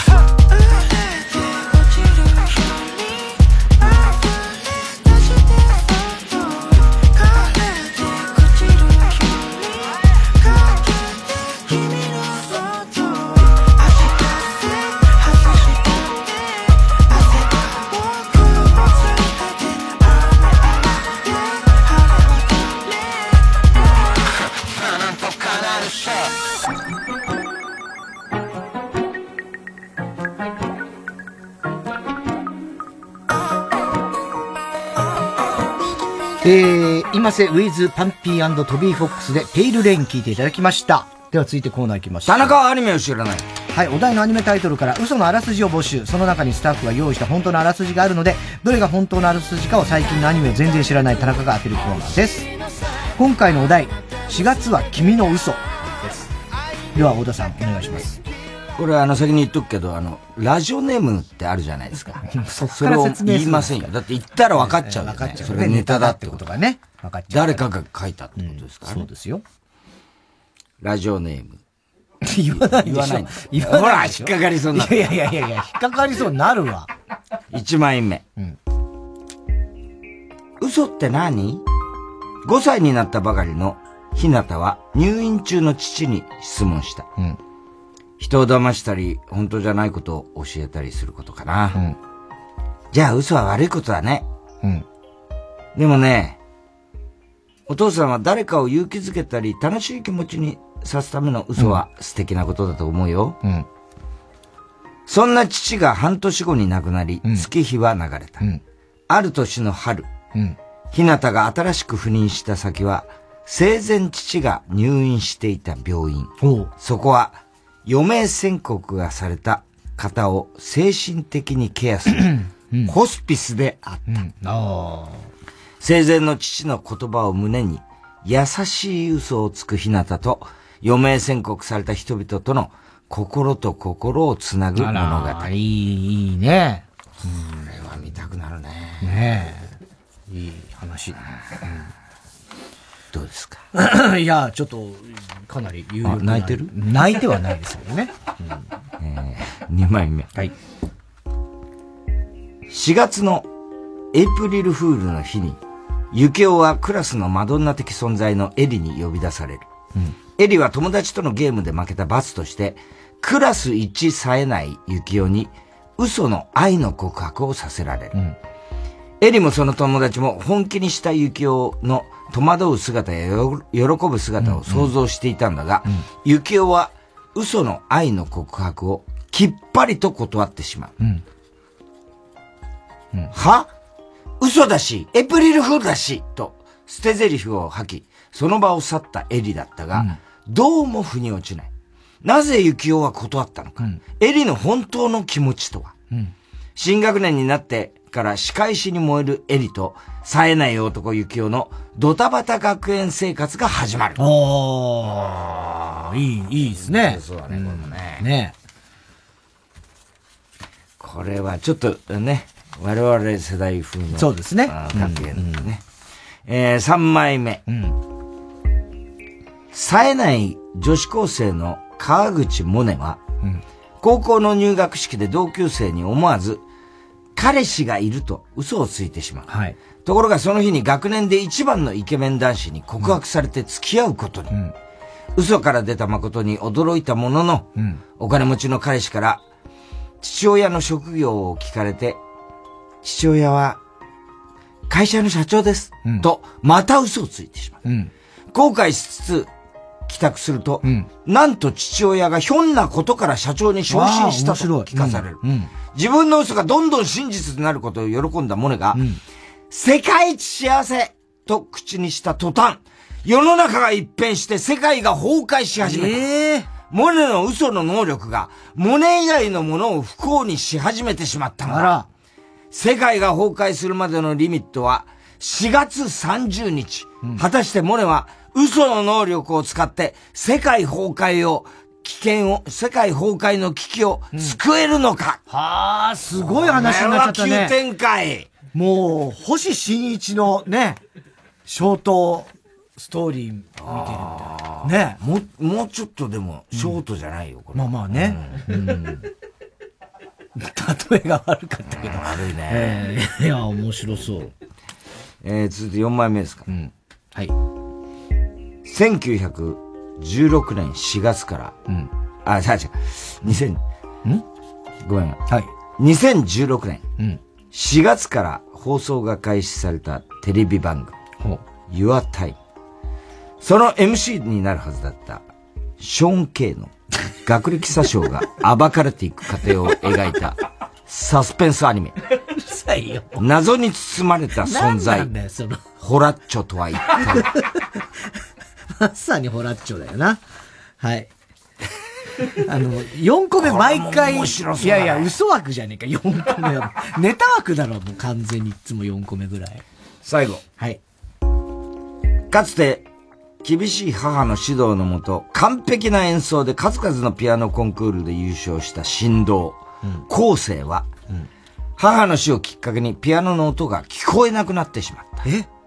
そして3年後の4月、14歳になった後世は、満開の桜の下で、同い年のバイオリニストの香りと出会ったことで、彼のもとモノクロな世界が鮮やかに色づき始めた。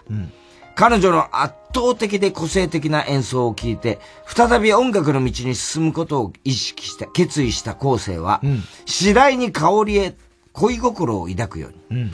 しかし実は香りには、周囲には内緒にしているある秘密があったのだ。うん。青春と音楽が響き合う14歳のラブストーリー。うん。香りが最後についたささやかな嘘に、あなたはきっと涙する。ええいやー。これも面白面白そうだね。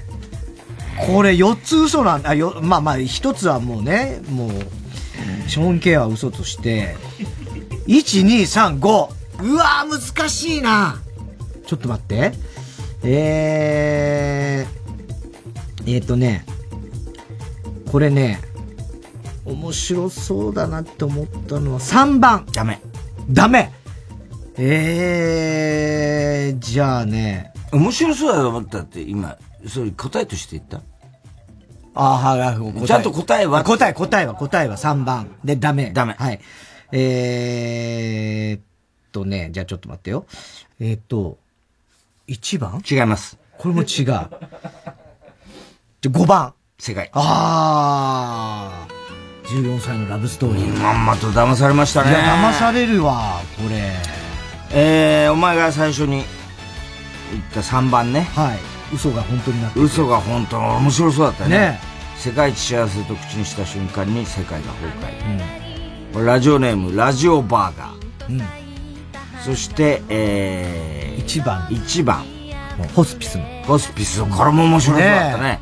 読まれたら初採用ネーム、麻婆お豆腐さん。なんで「お」をつけた？そして2番。この、えっと、は、エイプリルフールに。はいはい、嘘の告白する。告白してラブコメ的な感じの。これがラジオネーム、タクレレ。タクレレ。そして、この Your Time ですね、ショーン・ケイ。はい。極東ベイクライト。はい。ですね。キングが嘘した。キングのついた嘘という。キング嘘ね。ことでした。えー、4月は君の嘘。ね。はい。面白そうだなえー、荒川直し、直しさんというかな、綺麗な絵だねまたね。えー、全11巻完結済み。累計発行部数は500万部を突破している。すごいね。本当。アニメ化の他に2016年に山崎賢と広瀬すず主演でえー？実写映画化もされてる。知らなかった。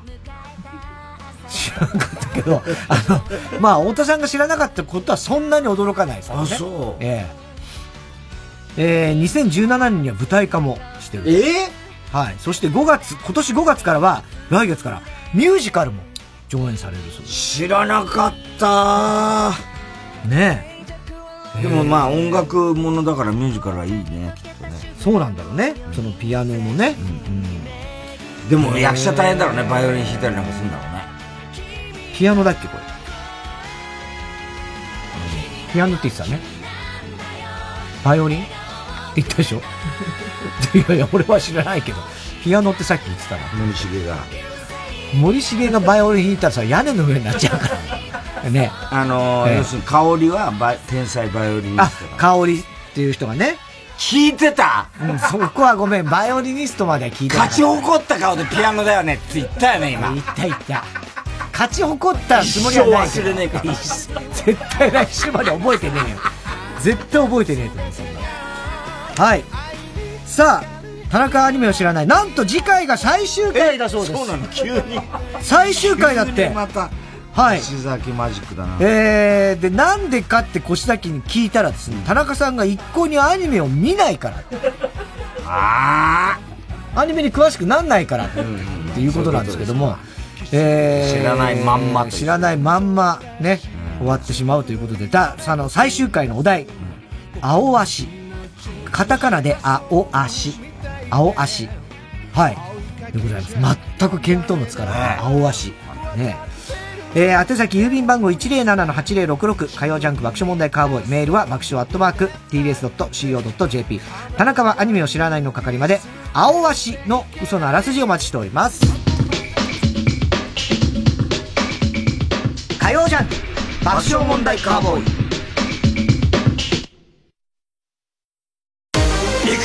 育毛の知識チップアップチャップアップ育毛剤薄毛に悩む地球人たちを諦めるな育毛と発毛促進効果のある有効成分を独自監修で配合ウェブ売上 Ｎｏ.1 育毛剤育毛の知識チャップアップ TBS ラジオ公演野口五郎岩崎宏美2022プレミアムオーケストラコンサート7月1日金曜日東京国際フォーラムホール A で開催。チケットは好評販売中。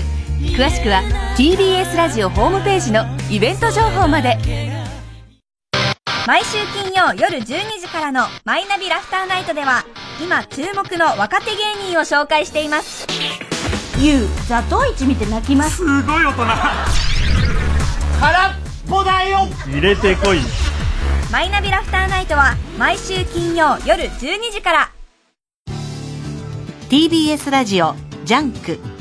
この時間は小学館中外製薬三和シャッターチャップアップ育毛剤フルタイムシステム他各社の提供でお送りしました。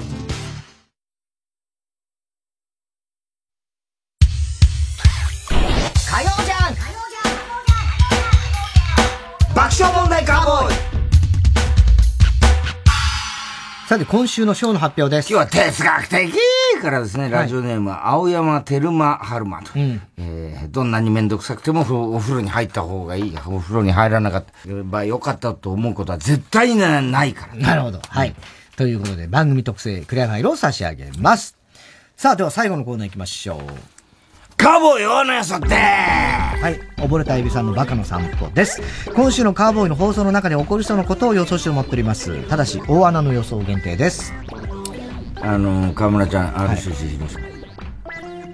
高校時代、おことの部活に入ってたんですよ。総局部っていうんですけど、はいなんで入ったかっていうと、あの、部活か、あの、なんていうの、最初入学式の後にやる、そのみんなで部,、部が、はいはいはい加入するような。加入するような、舞台でそれを、みんなやるじゃないですか。で、その時のおことの演奏がすごいかっこよかったんで、へー袴着てみんな、女の子たちがね、で、もう憧れて、その、あのー演奏が、めちゃくちゃかっこよくて、それが、曲が、あの、平成たぬき合戦ポンポ、ポンポコの、あの、処女樹のたぬき林だったんだって。ね。で、入ったんだけど、一番びっくりしたことは何でしょうその入って。あ、その部活に入って入みってた入っ。部活に入ってみて、一番びっくりしたのは、えーその平成たぬき合戦ポンポコを部員の誰一人見ていなかった。うん違います、違う。ね。えー、部に入って驚いたのは、お茶が出るんだよ。そういう部だからね。でお茶が出んだけど、そのお茶菓子が、いつも、あの、すっげえしけってるせんべいで、がっかりした。違います。正解は、顧問の先生、女の先生です。顧問の先生の髪の毛が紫だった。それはびっくりするわな。あとびっくりしたのは、これ言っちゃいけないんだけど、言っちゃいけない。中根ちゃんがね、総入れ歯なんだって。ずいぶん前から。でそれ、はい AI 総入れ歯っつって、AI 総入れ歯すごい最新型なんだって。だから、自分が噛むつもりなくても、勝手にカチカチカチカチいやいや、ダメでしょ、それ。それダメでしょ。すごいいいらしい。いいの、それ、本当に。喋れなくない？大丈夫？大丈夫。ラジオネーム、19年ぶり再会。再会だね。再会じゃなくて再会。太田さんが冒頭の挨拶で、そのシオンの友達の愛のむき出しですという。ああ、ほぼ合ってるね。ほぼ合ってたね。大体和音。日野マネージャーから、おじさんが話題に出してくれてありがとうと、お礼を言ってましたと言ったことから、日野照正が日野マネージャーの親戚であることが発覚する。なわけねえだろ。ラジオネーム OK クアンタムコンピューター、今年の巨人のあまりの強さに興奮しすぎて田中さんがキャパくなって爆発するとキャパくなってキャパ、キャパを超えちゃったのね。ペンネーム今に見てろドッカン、N キャスを見た太田さんがふざけんな三谷バカ野郎初心者マークなんかつけてんじゃねえくだらねえと怒ってたら、三谷幸喜さんがやってきて、無言で太田さんの全身に無数の初心者マークをつけまくる。やってたね、N キャス、三谷ね。ああ、そう、俺見てないですね。初心者マークは、香川さんからもらった。はいはいはい初心者マーク。香川さんもう1年やったから取れた。で、三谷が、くだらないギャグ。くだらないとか言う。ね。えー、ということで。ね田中アニメを知らない突然終わってしまうということで、来週が最終回ですよ。えー、お題は青足。ね。青足の嘘のね、えー、あらすじを皆さん送ってください。今週はね、井上アナが突然、ね、乱入ということで。楽しかったですね。ね。えー、土曜日のあ？土曜日のあっていう番組ですよね。はい。えー面白いですよはい、土曜日の1時から、はい、TBS ラジオね、えー聞いてみてください。あの、なんだっけ、まれびと。マルビット。ね面白そうですねん面白そう。ねうん。ね、田中ひとみさんがね、やってますね。えー、ということでございまして、すべての宛先、郵便番号 107-8066TBS ラジオ火曜ジャンク爆笑問題カーボーイ。メールは爆笑アットマーク TBS.CO.JP です。太田さん、明日は？明日の水曜、ヤングジャンク。山里！あのー、靴下買おうと思うんだけど、その、どのぐらいのサイズの色とか、そういうのも、教えてってくれる山里亮太の不毛な議論です。さあ、いよいよ緊張の瞬間があるある、えーやってきましたね。はい、そうですね。世界が、中、中が注目した。世界中が注目しているこの瞬間。ベスト3の発表です。それでは行きましょう。私もちょっと、手が震えてますけど。第3位じゃんアリです。何のランキングしてるんですか